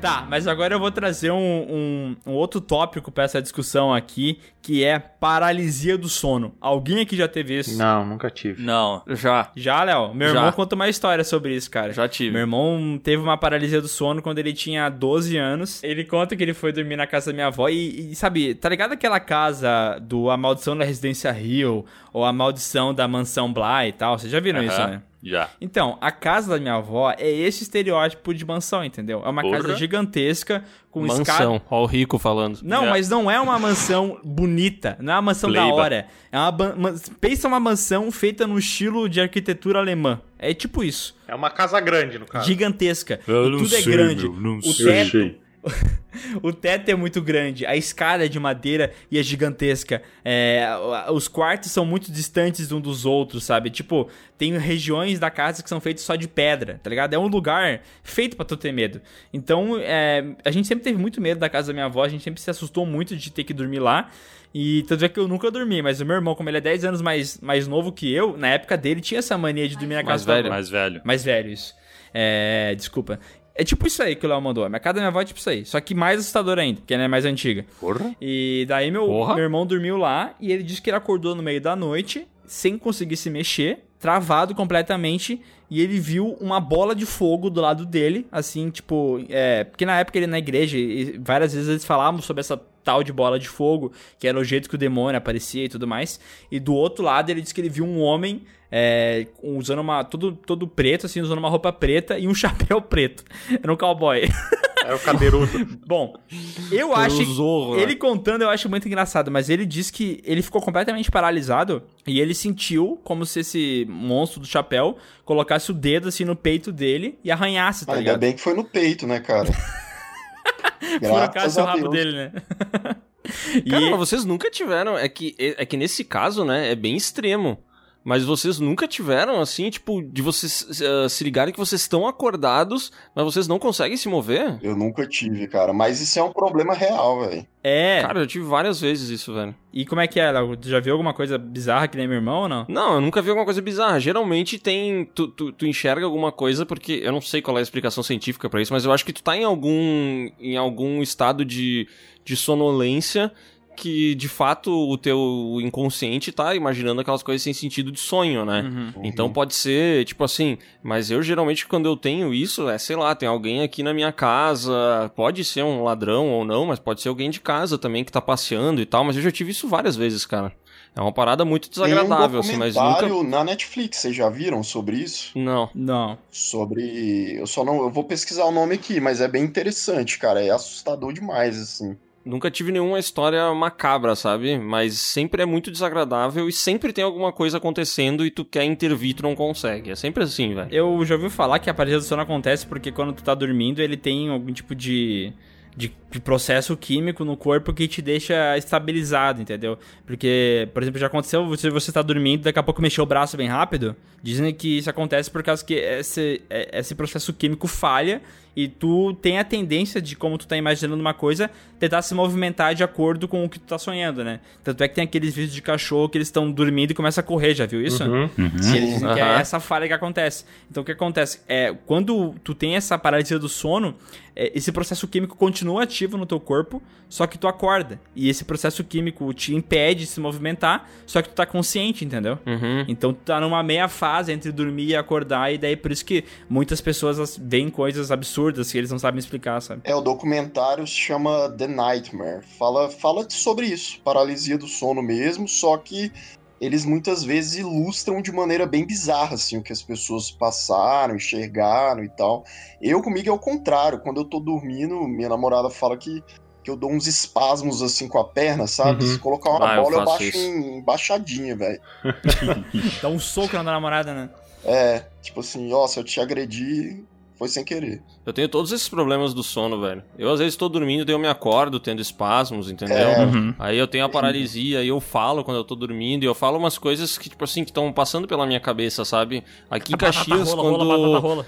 quando foi abrir o, o mercado. Stock Center, tá ligado? Eu quero dar a bunda, eu quero dar a bunda. Isso é Eu, perigosíssimo. eu falo assim, Jesus mata o Miguel, Jesus mata o Miguel. E ela pergunta, meu Deus, o que, que tu sonhou? Eu falei, nada, nada. Sei que eu tava brincando com o Miguel. e aí, e aí, quando foi abrir o Stock Center aqui em Caxias, cara, eu fiquei sabendo que abriu o mercado, tá ligado? E que eles iam ter na inauguração várias promoções que era maior do que uma Black Friday, velho. E aí eu acordei a Bruna uma noite, tipo, às três da madrugada. Aí ela disse que eu falei pra ela, ô, tu viu, vai inaugurar, vai abrir um mercado novo aqui. E aí eu virei pro lado e dormi, velho. E eu não sei, eu nunca lembro disso Cara, e tal, a mas eu sei que Mariana, eu... velho, faz isso direto. A gente acorda no meio da noite e ela começa a falar assim: Mas tu vai aonde? Tu vai aonde, Miguel? Eu vou lugar nenhum, eu tô dormindo dela. Por favor, não vai. Por favor, não vai. E ela dorme. E eu fico, caralho, que porra é essa? Meu irmão conta que uma vez eu acordei no meio da, uma- da noite. Eu tava assistindo um filme com o Dennis Quaid, que ele resgata pessoas no mar. Não sei se vocês sabem que filme é esse. E eu acordei no meio da noite, assim, ele é bombeiro e tal. Ele acordei e, e eu tava. Ele falou que eu tava, tipo, de olho aberto.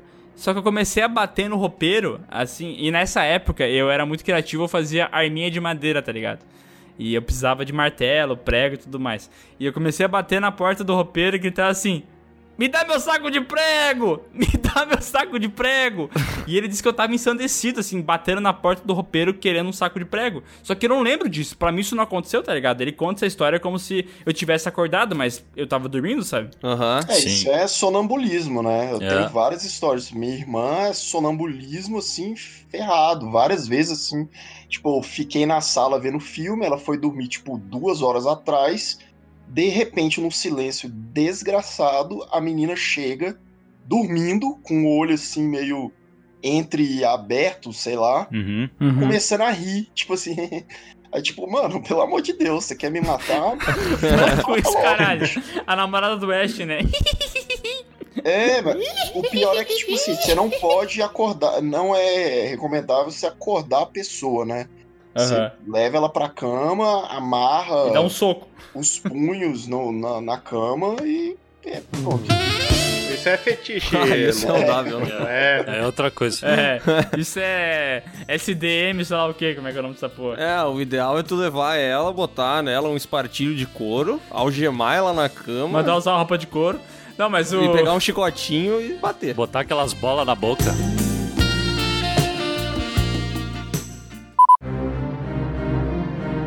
O namorado da minha prima, cara, olha só que bizarro. Ele mora ali, ele mora em Caxias do Sul, é onde vocês Ah, moram que também bizarro, lá. ele mora em Caxias. E Puta merda. ele mora em Caxias. ele acordou no meio da noite, velho. E ele, na época tinha locadora, né? Ele foi de a pé, sonâmbulo, até a locadora, velho. Tipo, ele Ah, acordou pior que acontece essas paradas, três velho. horas, velho. Ele abriu a porta da casa e foi caminhando, cara, assim, dormindo, tá ligado? Chegou lá, pegou um filme e daí ele acordou enquanto ele tava pegando o filme, tá ligado? Sem saber onde tava, gritando que nem um louco e tal. Tiveram que ir lá buscar ele, que ele tava em uma crise foda. Essas histórias de sonambulismo são muito doidas, né, cara? O irmão da, da Bruna, ele é sonâmbulo. E aí, tipo assim, já aconteceu dele pegar a mochila e começar, tipo, a sair de casa pra ir pra escola, sabe? e aí encontrarem ele no portão, assim, saindo.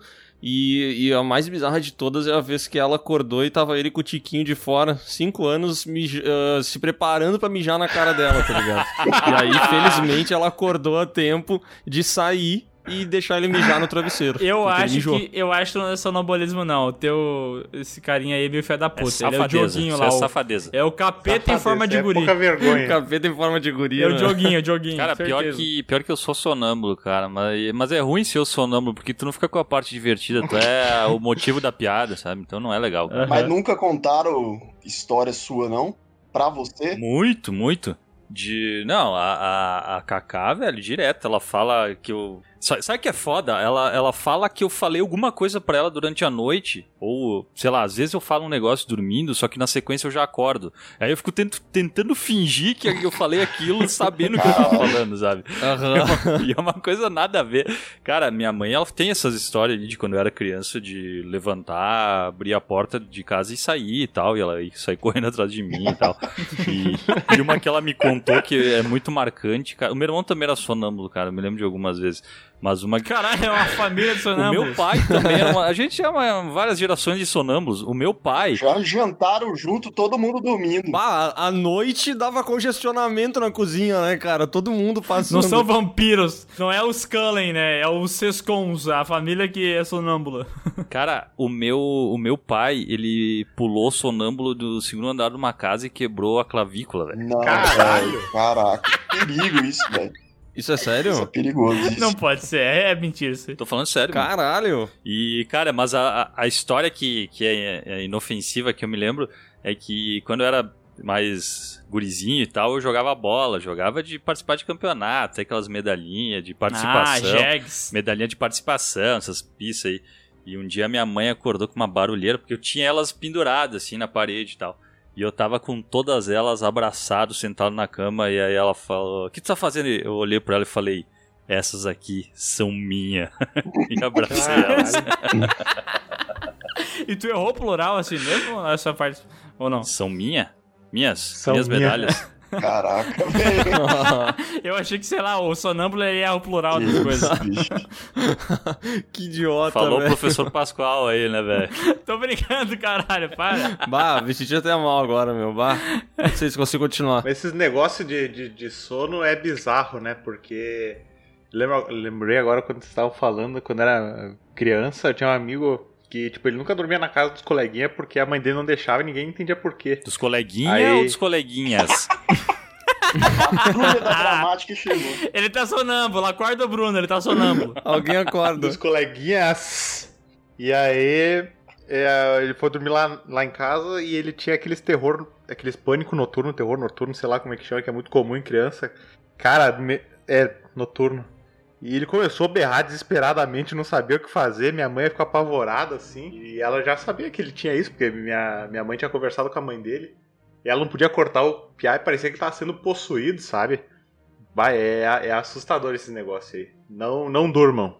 Senão é o Fred Krug que te assusta. É, meu, mas isso era uma coisa que era muito ruim, velho, porque hoje eu acho, eu acho, né, que eu sou menos sonâmbulo do que eu era.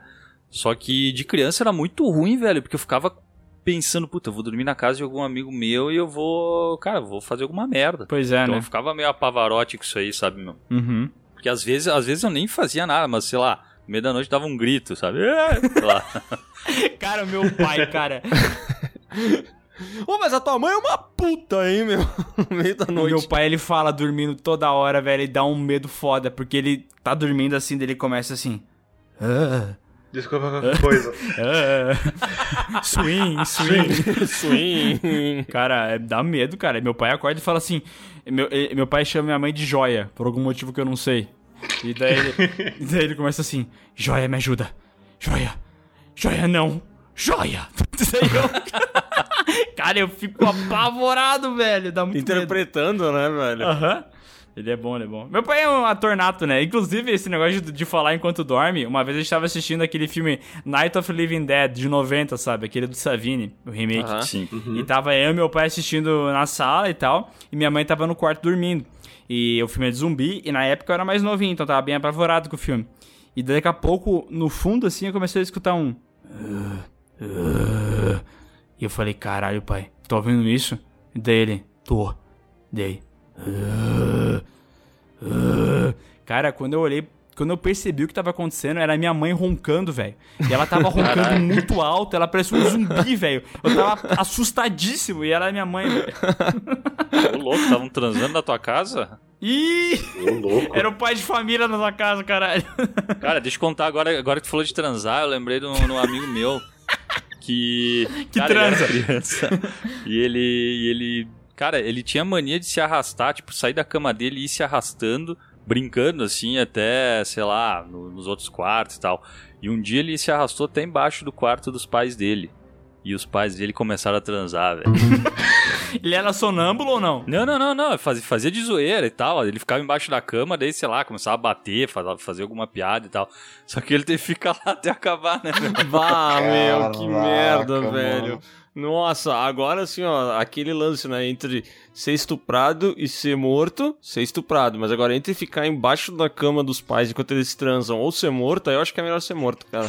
Cara, é- Sério. É, é foda porque é, tu não quer ter essa visão, entendeu? Tu não quer Não, saber que isso não, acontece. não. Ah, Nossa. eles transam, ok, mas eu não quero saber, entendeu? Deixa isso pra lá. Não. É tipo mulher cagando. É. Mulher não caga, entendeu? Pelo menos eu acho. Sim, nossa. Tô zoando. Agora, é, mudando um pouco de assunto, que já tá prolongando muito, é seguinte, tô brincando, tá, gente? É, Tá, o cara tá controlando a pauta. Tá, não, entendemos, entendemos. A gente tá tentando finalizar. Fica tranquilo. não, não, eu tô falando o seguinte, é, a gente não falou ainda de alienígena.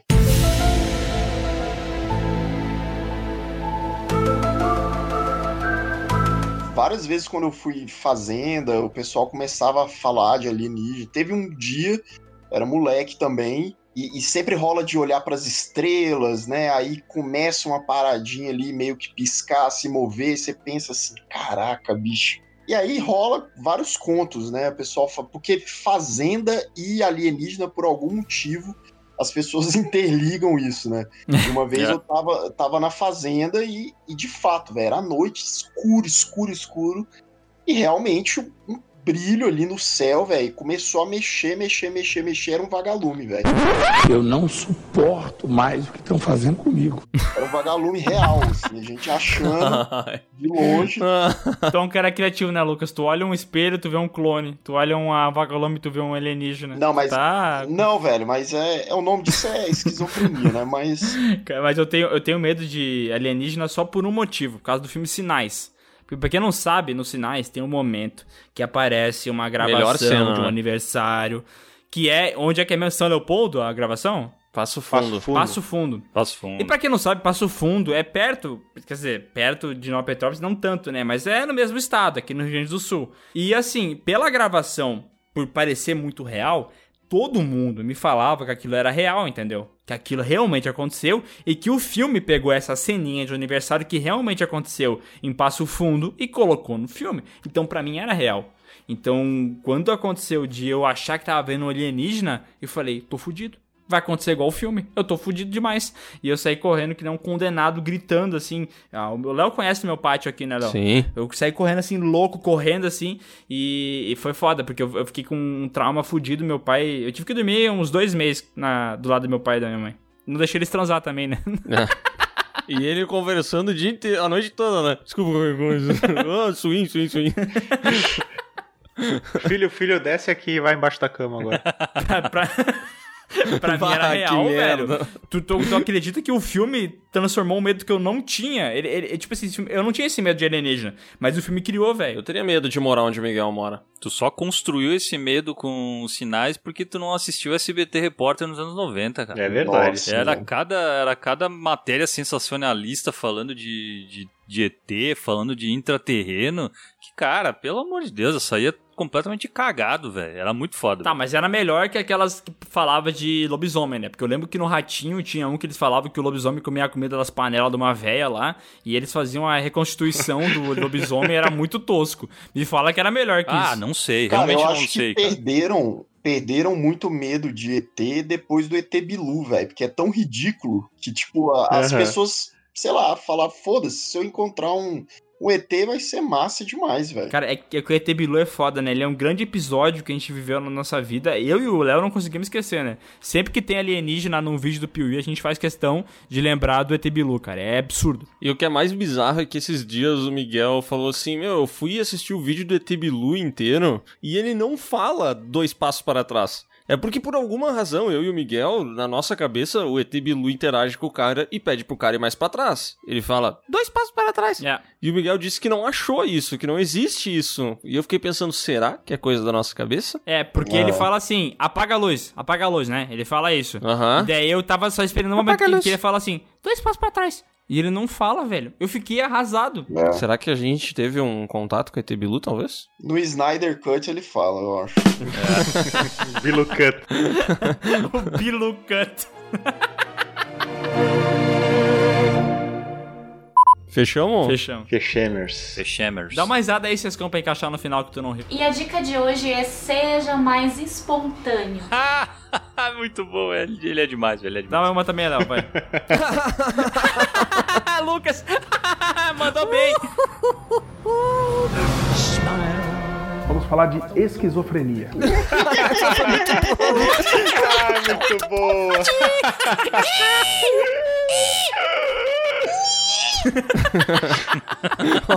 Chegou o Batman. You'll get by if you smile through your fear and sorrow. Smile. Ô, Léo, Léo, antes de tu começar a gravar de novo, fala assim, ó. Quando o inverno. Como é que é? Quando a primavera? Quando. Chegar, eu quero estar junto a ti. Canta aquela música da Xuxa lá, Lua de Cristal. De trás pra frente, né? É, porque a Xuxa é do diabo, não é? Deixa eu cantar ela, qual é? Lua de cristal que me faz sonhar, faz de mim estrela que eu já sei brilhar. E agora é o contrário. Eu amo o capeta, capeta com meu cu, capeta, ai meu pio, pau, pau, capeta, capeta corta meu pau.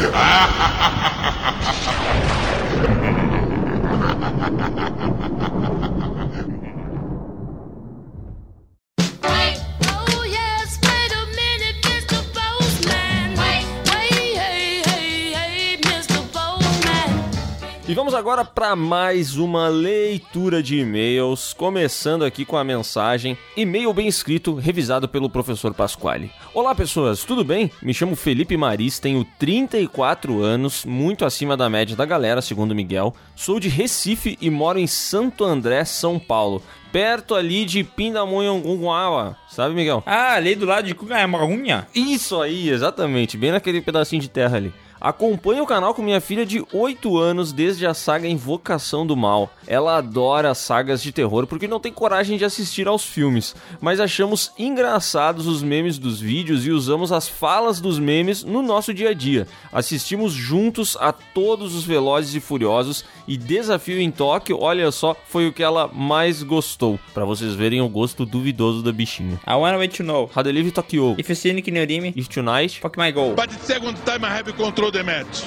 Ela não ouve o podcast comigo, mas não por causa dos palavrões, e sim porque ela não tem paciência para mídias apenas em áudio. Mal dessa geração de viciados em tablet e celulares. Cara, tu consegue imaginar uma criança ouvindo um podcast? Porque eu não consigo. Não, eu não consigo. A criança tem que ter a parte visual, né? Senão ela não consegue ficar. Ela não consegue prender a que ter- atenção. Tem que né? ter um negócio colorido e rápido, né? Parece Exato. assim, que Mas tem uma- essa geração de tablet é meio foda, né? Porque o tablet é uma tecnologia que surgiu e ela acabou, né? Ih, rapaz. Porque olha só, o tablet, ele é um celular grande, né? Mas ele não é muito útil, porque se tu quer fazer coisas complexas, tu usa um notebook ou computador. Se tu quer a mobilidade, tu usa um celular. O tablet é pra quê? É, eu também sou desse do time que, cara, não consigo ver muita utilidade no tablet. Assim, tem gente que gosta de ler no tablet, né?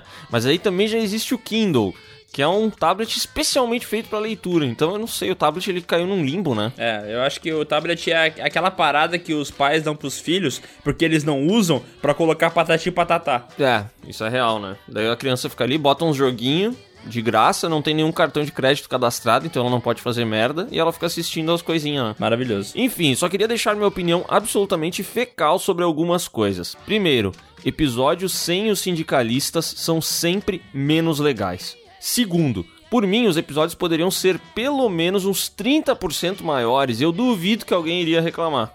Eu iria reclamar se fosse uns 30% mais. Eu iria achar ruim também, de perder mais tempo gravando. Terceiro, o Adonias também ia achar ruim, ia ter que editar mais longo. É verdade. Terceiro, sugestões de pautas. Algumas sugestões repetidas, outras talvez não. Mata-mata de diretores, baseado na importância deles pro cinema ou por talento ou a moda caralha, como são todos os mata-matas. a opção a moda caralho é ótima, né? Já posso imaginar no final o Michael Bay vencendo. Por quê? Porque sim. Melhores e piores filmes de investigação policial, tipo Colecionador de Ossos, Seven, Plano Perfeito, entre outros. E terceiro, nossas ideias para a continuação. Um episódio onde vocês jogariam hipóteses para continuações de filmes da cabeça de vocês. Tipo, como vocês fariam o próximo Jason, ou o próximo Pânico na Floresta, ou o próximo Creed. Cara, isso Essa ideia é boa. Isso daqui é Essa legal, ideia hein? é muito boa, hein? Cara, isso aqui a gente vai fazer, sério, porque é muito boa essa ideia, velho. E pra fechar aqui, ele manda um bate-bola jogo rápido. Inception é um clássico, Aquaman é um lixo. Jogos Mortais não faz sentido, mas eu gosto. Pipoca doce de cinema não vale o preço. Pedro Pascal parece um cu cagando de tão feio. Sensação é muito bom. Caribe, nem mendigo come. E cachorro é melhor que gato. Entre parênteses, cachorro melhor que tudo. Gostou do jogo rápido? Amei. O e-mail desse cara é muito bom. Só tem um erro ali do Pedro Pascal, mas tirando isso, o e-mail maravilhoso. Ó, PS, perdão se o e-mail ficou grande. PS2, chorei assistindo Creed, mas as músicas de Creed 2 são mais fodas. PS3, como o Stallone não levou o Oscar, puta que pariu. PS4, adoro o trabalho de vocês. Continuem assim e rumo ao primeiro bilhão. PS5, por favor, manda um abraço pra minha filha Cecília Maris. Manda um abraço pra Cecília Maris. Abraço, Cecília Mares. Obrigado por assistir o Piuí, Cecília. Eu fui abrir o e-mail dele aqui, cara, e fiquei impressionado o quão bem escrito tá essa merda. É, tem pontuação, tem coisa em negrito, tem sublinhado, tá um Tá, absurdo. tá comprido pra cacete, tá. Mas tá muito bem escrito, até gosto de ler. Ah, faltou o final aqui, peraí. Esta mensagem, incluindo seus anexos, pode conter informações privilegiadas ou de caráter confidencial, não podendo ser retransmitidas sem autorização do remetente. Ah, também tem o questo messaggio incluso di te portable contiene informazioni privilegi não, tem, italiano e inglês também. É espanhol isso aí que tu falou. Não, é russo. Mas é claro que sim! E agora vamos para o e-mail. Cláudio, seu lindo, lê meu e-mail. Coração. Ih, acho que o Cláudio se interessou aí na Ana Paula Nicolau, hein? Ih, rapaz. Não tem uma pessoa famosa chamada Ana Paula Nicolau? Não, tem a Ana Paula Arósio. Verdade. Olá, Léo e Miguel, Bruno e Sescon, como estão? Eu sou Ana Paula, tenho 24 anos e sou de Vinhedo, São Paulo. Ali do lado. Ah, ali? Já da onde? Em Cocamunhangaba. Ah, cara, é que assim, o pessoal sempre gosta de Vinhedo porque sabe falar o nome da cidade, né? Por isso que vai muito mais turista pra lá, ao invés de. É verdade.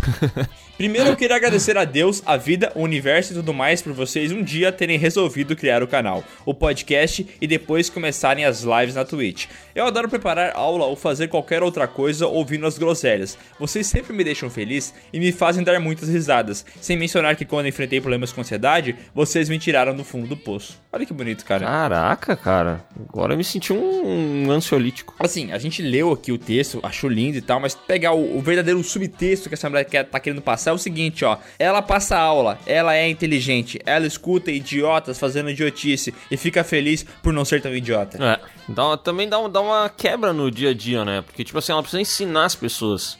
Então, nada como ouvir gente que não tem nada a ensinar pra ninguém, né? Exato. Sem me alongar mais, porque sei que e-mails longos são complicados, queria dizer que eu já fui muito fã da saga Harry Potter e Star Wars, e era do tipo chata, embora eu nunca tenha passado essa vergonha que os fanboys passam na internet.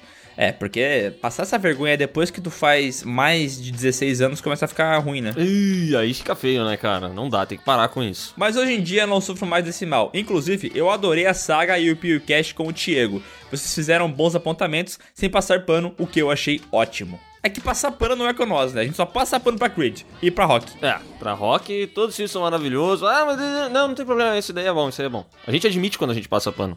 Isso é bonito. É bonito. Bom, é isso. Sempre tive muita vontade de conhecer o Rio Grande do Sul. E agora, por causa de vocês, tenho mais vontade ainda. Um beijo no coração de vocês, muito sucesso e que os 2 milhões cheguem logo. PS. O único sindicato que eu sou fã é o sindicato do Piuí. Inclusive, vai tomar no cu vocês todos. Ah, foi grossa aqui, né? PS2, por favor, eu espero ansiosamente pelo podcast com histórias de bêbado e outro com participação das patroas. Olha, o dos bêbados eu quero muito fazer, cara. Esse aí é um sonho antigo. É, o, o bêbado e o cocô, a gente largou essas histórias aí no ar. Teve um monte de gente que mandou pedindo e a gente meio que esqueceu eles, né? É. Tô louco pra fazer esse aí de bêbado, velho. Sério. Agora o das patroas aí tem que esperar um dia dos namorados aí, um próximo, né? Uhum. Quem sabe, por que não?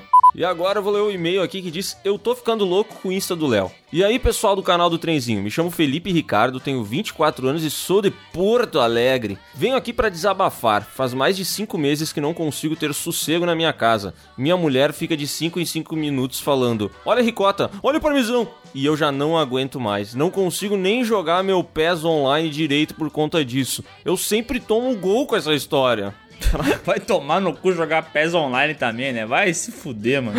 O cara pode jogar FIFA, vai jogar PES online. Ô, amigo, eu gosto de ti, mas não faz um negócio desse contigo, né? Não, na verdade, nem joga FIFA, não joga nenhum dos dois, mas PES é pior. Ah, FIFA é tão legal. Eu, PES novo eu não, eu, não jogo, eu não jogo PES faz muito tempo, mas o FIFA é muito bom. PES é um nome meio. Ah, PES. PES tava fazendo uma referência ao, aos pés da pessoa, né? Eu achava melhor quando era o Winning Eleven, né?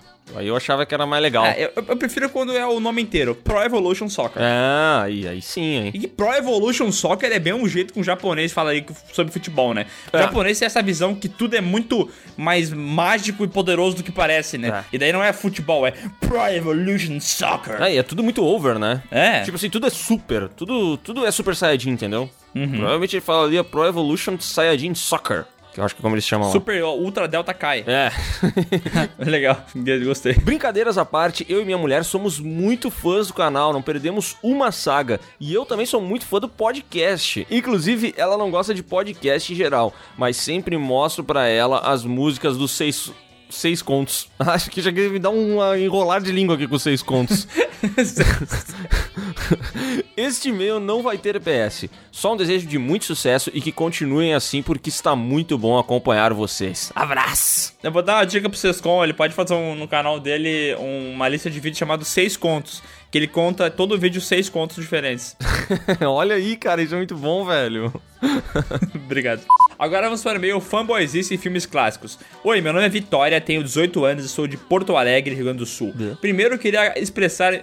Como é que a gente vai? A gente faz com sotaque de Porto Alegre ou não? Bah, eu acho que segue teu coração, né, meu? A gente já leu 13 e-mails hoje de pessoas do Rio Grande do Sul, ou dois, sei lá. E a gente não fez o sotaque em nenhum deles. Eu acho que isso é até não, o vamos fim. respeitar.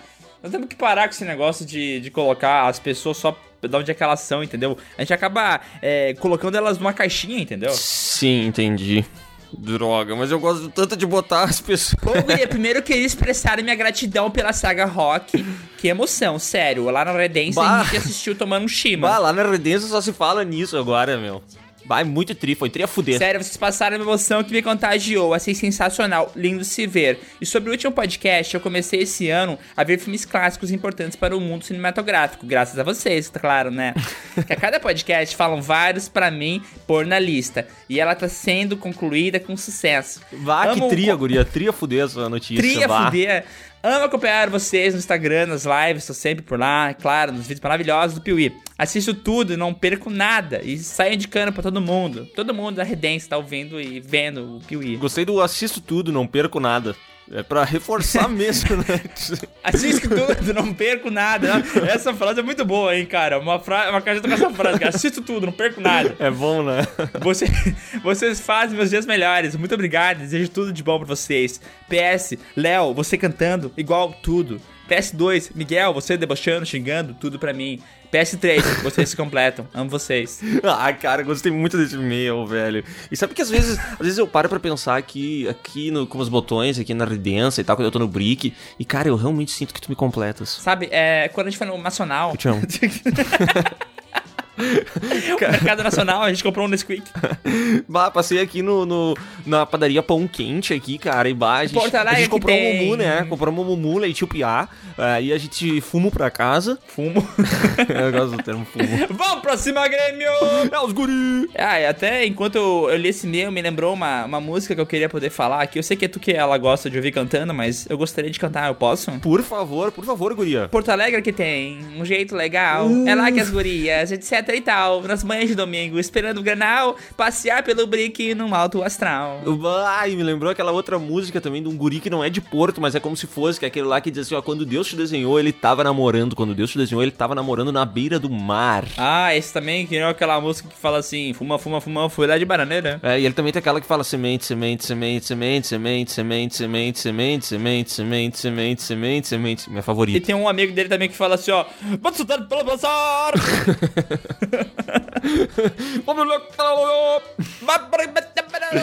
Eu, imagino que ele não tá falando porra nenhuma na música, ele só tá falando sons. Eu não estou suportando mais. Eu estou no limite, Brasil.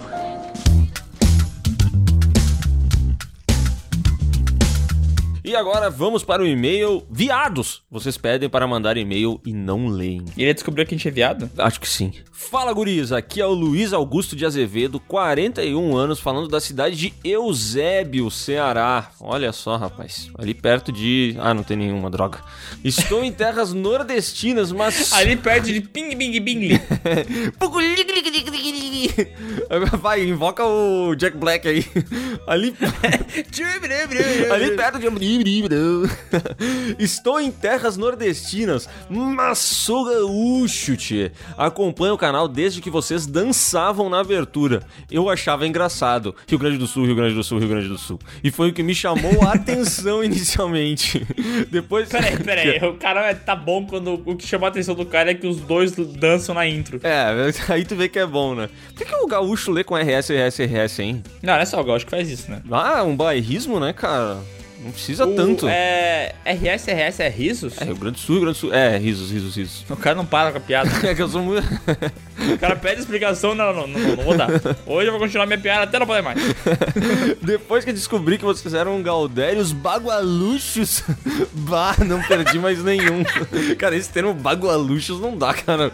Exclui isso aí da tua vida. Bagualucho parece, sei lá, coisa que um. Sei lá, um gaúcho moderno, né? Ah, não, parece coisa de um produtor de conteúdo que tá falando com pequenos sabe? Aham. Oi, meus bagualuchos e bagualuchas. Parece assim.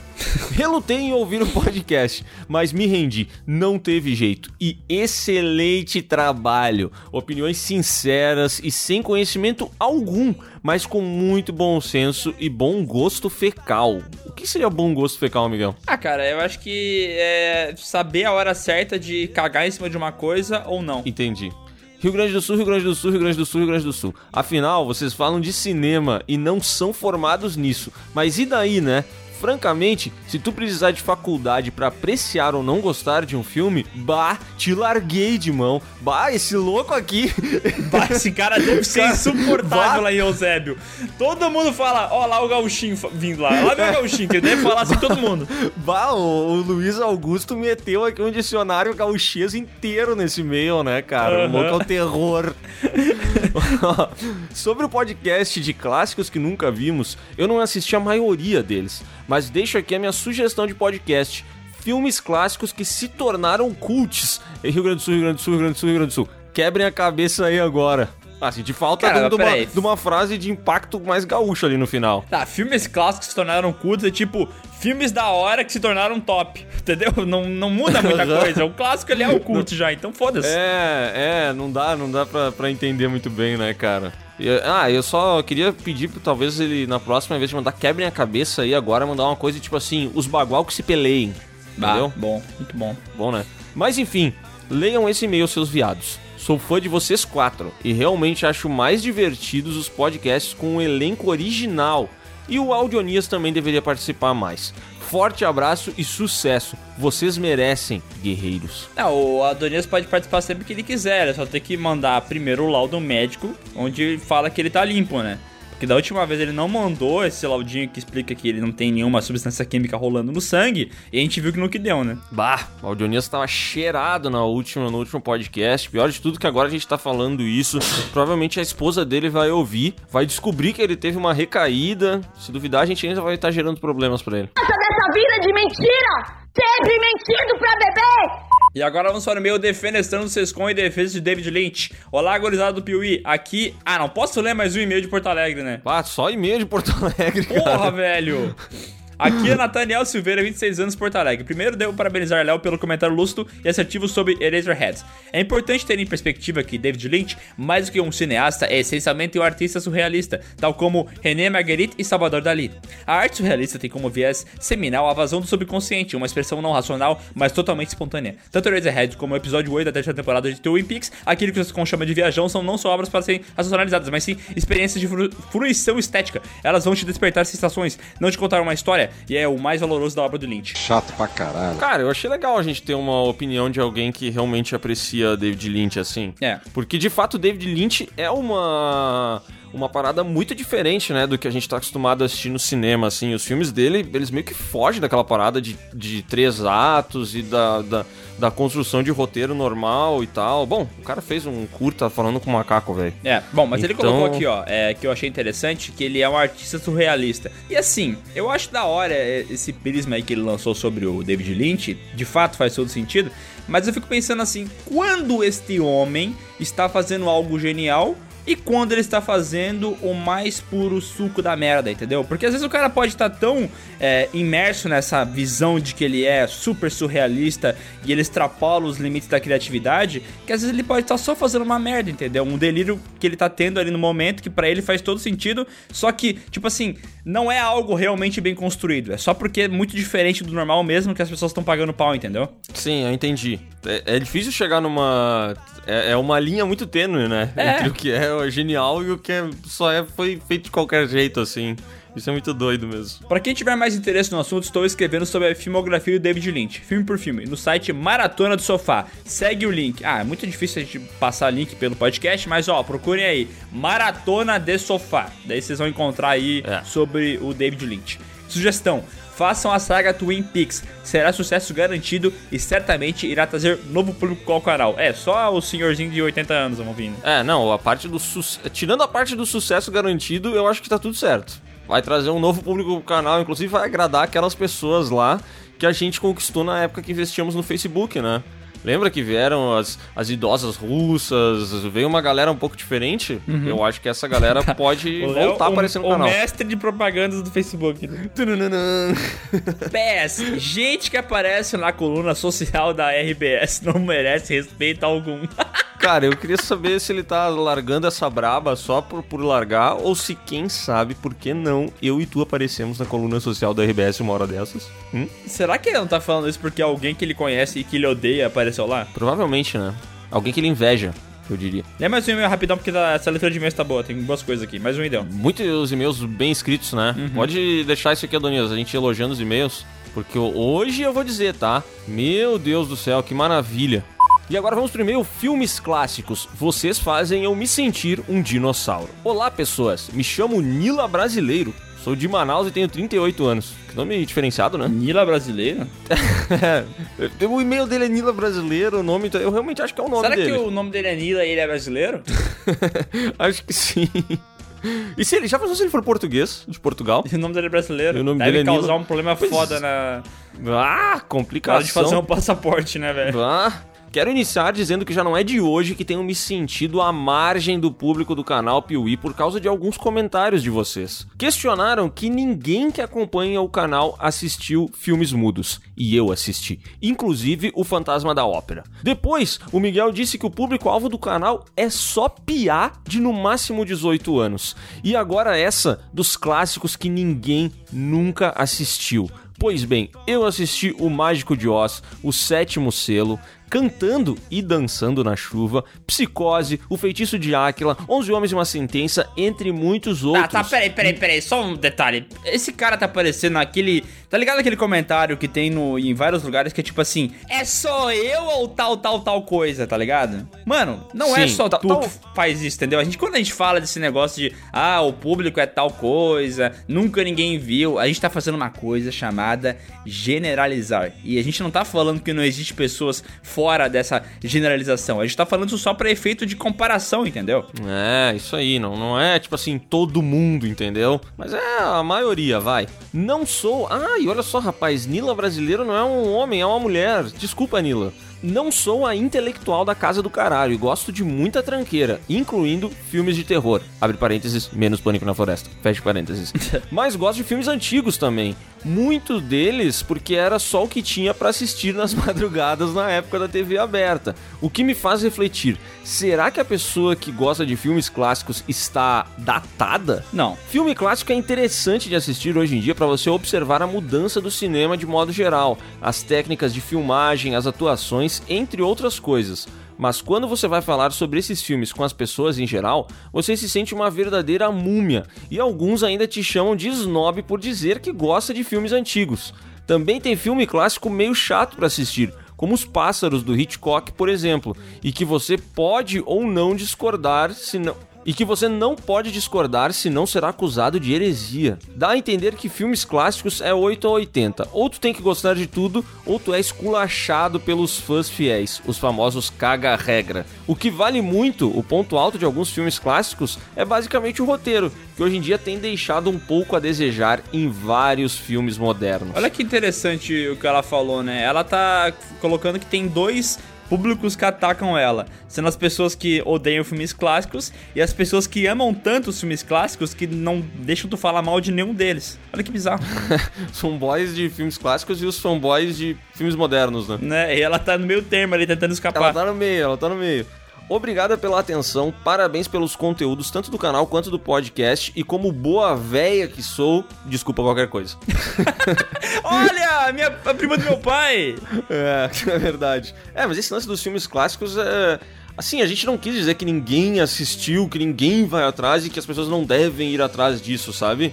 É que realmente a maioria das pessoas não assistem hoje em dia, porque quem tá acostumado com o ritmo dos filmes atuais, a não ser que a pessoa tenha esse interesse, porque o que ela comentaria é que, tipo assim, é bom assistir filmes clássicos porque a gente percebe a evolução do cinema, né? Mas não é todo mundo que tem interesse nisso, sabe? Aliás, a maioria das pessoas, eu acredito que não tenha interesse nisso. Então o que a gente quis dizer é que toda essa galera provavelmente não assista, né, meu? É, eu especificamente na minha vida, eu prefiro muito mais ver filmes antigos do que a maioria dos filmes de hoje em dia, tá ligado? Que sai, sei lá, da Netflix e tal. Eu não, não sou muito fã dessas paradas que lançam. Pra mim é meio bobo e tal. Parece umas paradas que eu já vi. Mas assim, eu também não vou chegar pro cara e falar assim: não, não olha essa merda aí, vai olhar o sétimo selo, entendeu? Sim, sim. É, não dá pra ser 8 nem 80, né? Tem que se entrar no mesmo grupo da Nila.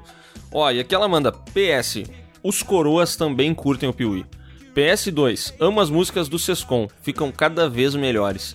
PS3, continuem com as collabs, amei a presença do Lucas do Refúgio Cult. PS4, Miguel não tá coroa, mas tem um fio grisalho que insiste em roubar a cena quando ele não está de boné nos vídeos. Não, não tem um fio grisalho. Não, cara, aquilo era um, um fiapo numa blusa que eu vesti. Tem um vídeo que caiu um fiapo branco. E o pau no cu do Léo me fez gravar o vídeo inteiro sem me avisar o negócio. Não, não, não, não, não, não. Eu, te- eu- em algum momento eu tirei aquele fiapo do teu cabelo que eu Sim, me lembro. Tu, tu deixou um vídeo inteiro e no segundo vídeo tu me avisou na metade dele. Ah, é que eu demorei pra perceber, porra. Uma vez tu me deixou gravar um vídeo inteiro cagado, velho. Só depois você falou que eu tava cagado. Sim, porque eu senti o cheiro, né? Quem devia ter sentido é. a merda na bunda é tu, não eu. Ah, mas eu só vi o cabelo depois de um tempo. Quem deveria ter percebido isso era tu. Mas Nossa, a merda PS5. incomoda. O fiozinho não, não vem que não tem, Léo. A próxima vez, eu vou te dar uma Tá fralda. bom, quanta gente. Não, não. Quanta gente comentou da minha merda? Quantos comentários tu viu? Nenhum. Quanta gente comentou do teu cabelo? Vários. Ou seja, o teu cabelo incomoda mais que a minha merda. PS5. Banana no pão é delicioso sim. Aqui em Manaus chama-se X-Banana. Pô, criativo.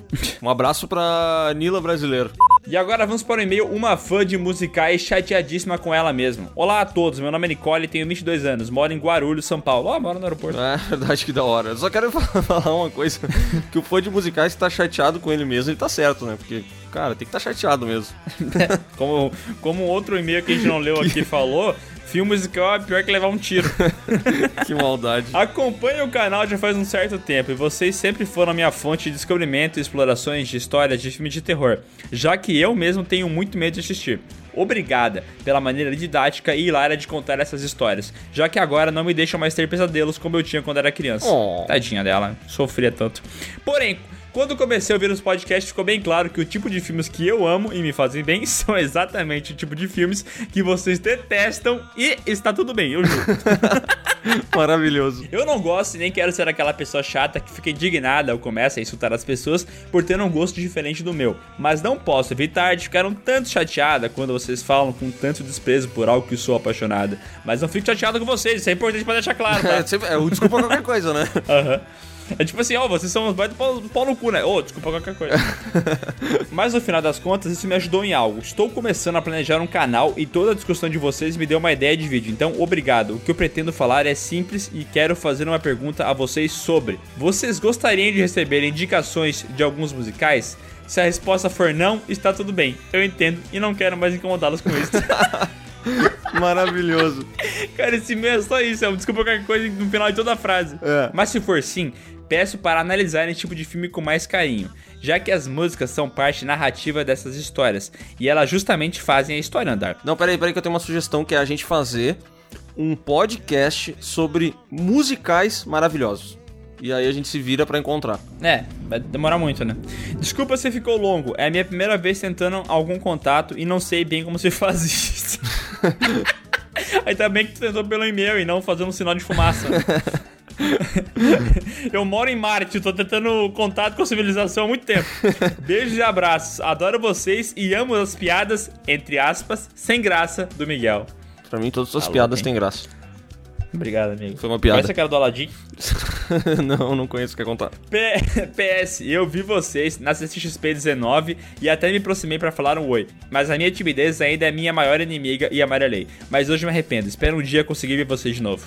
Abraço, Nicole! É, na próxima CCXP presencial 2022, a gente vai se encontrar. Então é isso, pessoal. Tivemos e-mails maravilhosos hoje, foi da hora, foi maravilhoso. Bem escritos, bem escritos. É, bem escritos. Eu só quero ler alguns títulos de alguns e-mails que a gente não vai ter tempo de ler, mas que eu achei maravilhoso. É, por exemplo, tem esse aqui, ó. Pera aí, ó. Filme musical é pior que levar um tiro, do Jean Lucas. Valeu pelo e-mail. Excelente. Se você quer mandar um e-mail aqui pra gente também, é muito facinho. Abre seu Gmail, Hotmail, Yahoo, qualquer coisa que você use aí como e-mails e coloca lá um e-mail para podcast.canalpiuí.com.br. Coloca um título que tenha acordo com o seu e-mail, né, obviamente, e tenta escrever certinho e sem fazer uma lauda, né? É, nossa, essa leitura de e-mails foi a melhor que a gente já fez, cara. Todos os e-mails vieram com ponto final e com vírgula. Eu não sei, acho que nunca aconteceu isso. É impressionante, né? Eu nem sabia que era possível. Eu tô muito feliz. Obrigado, gente. Amamos vocês.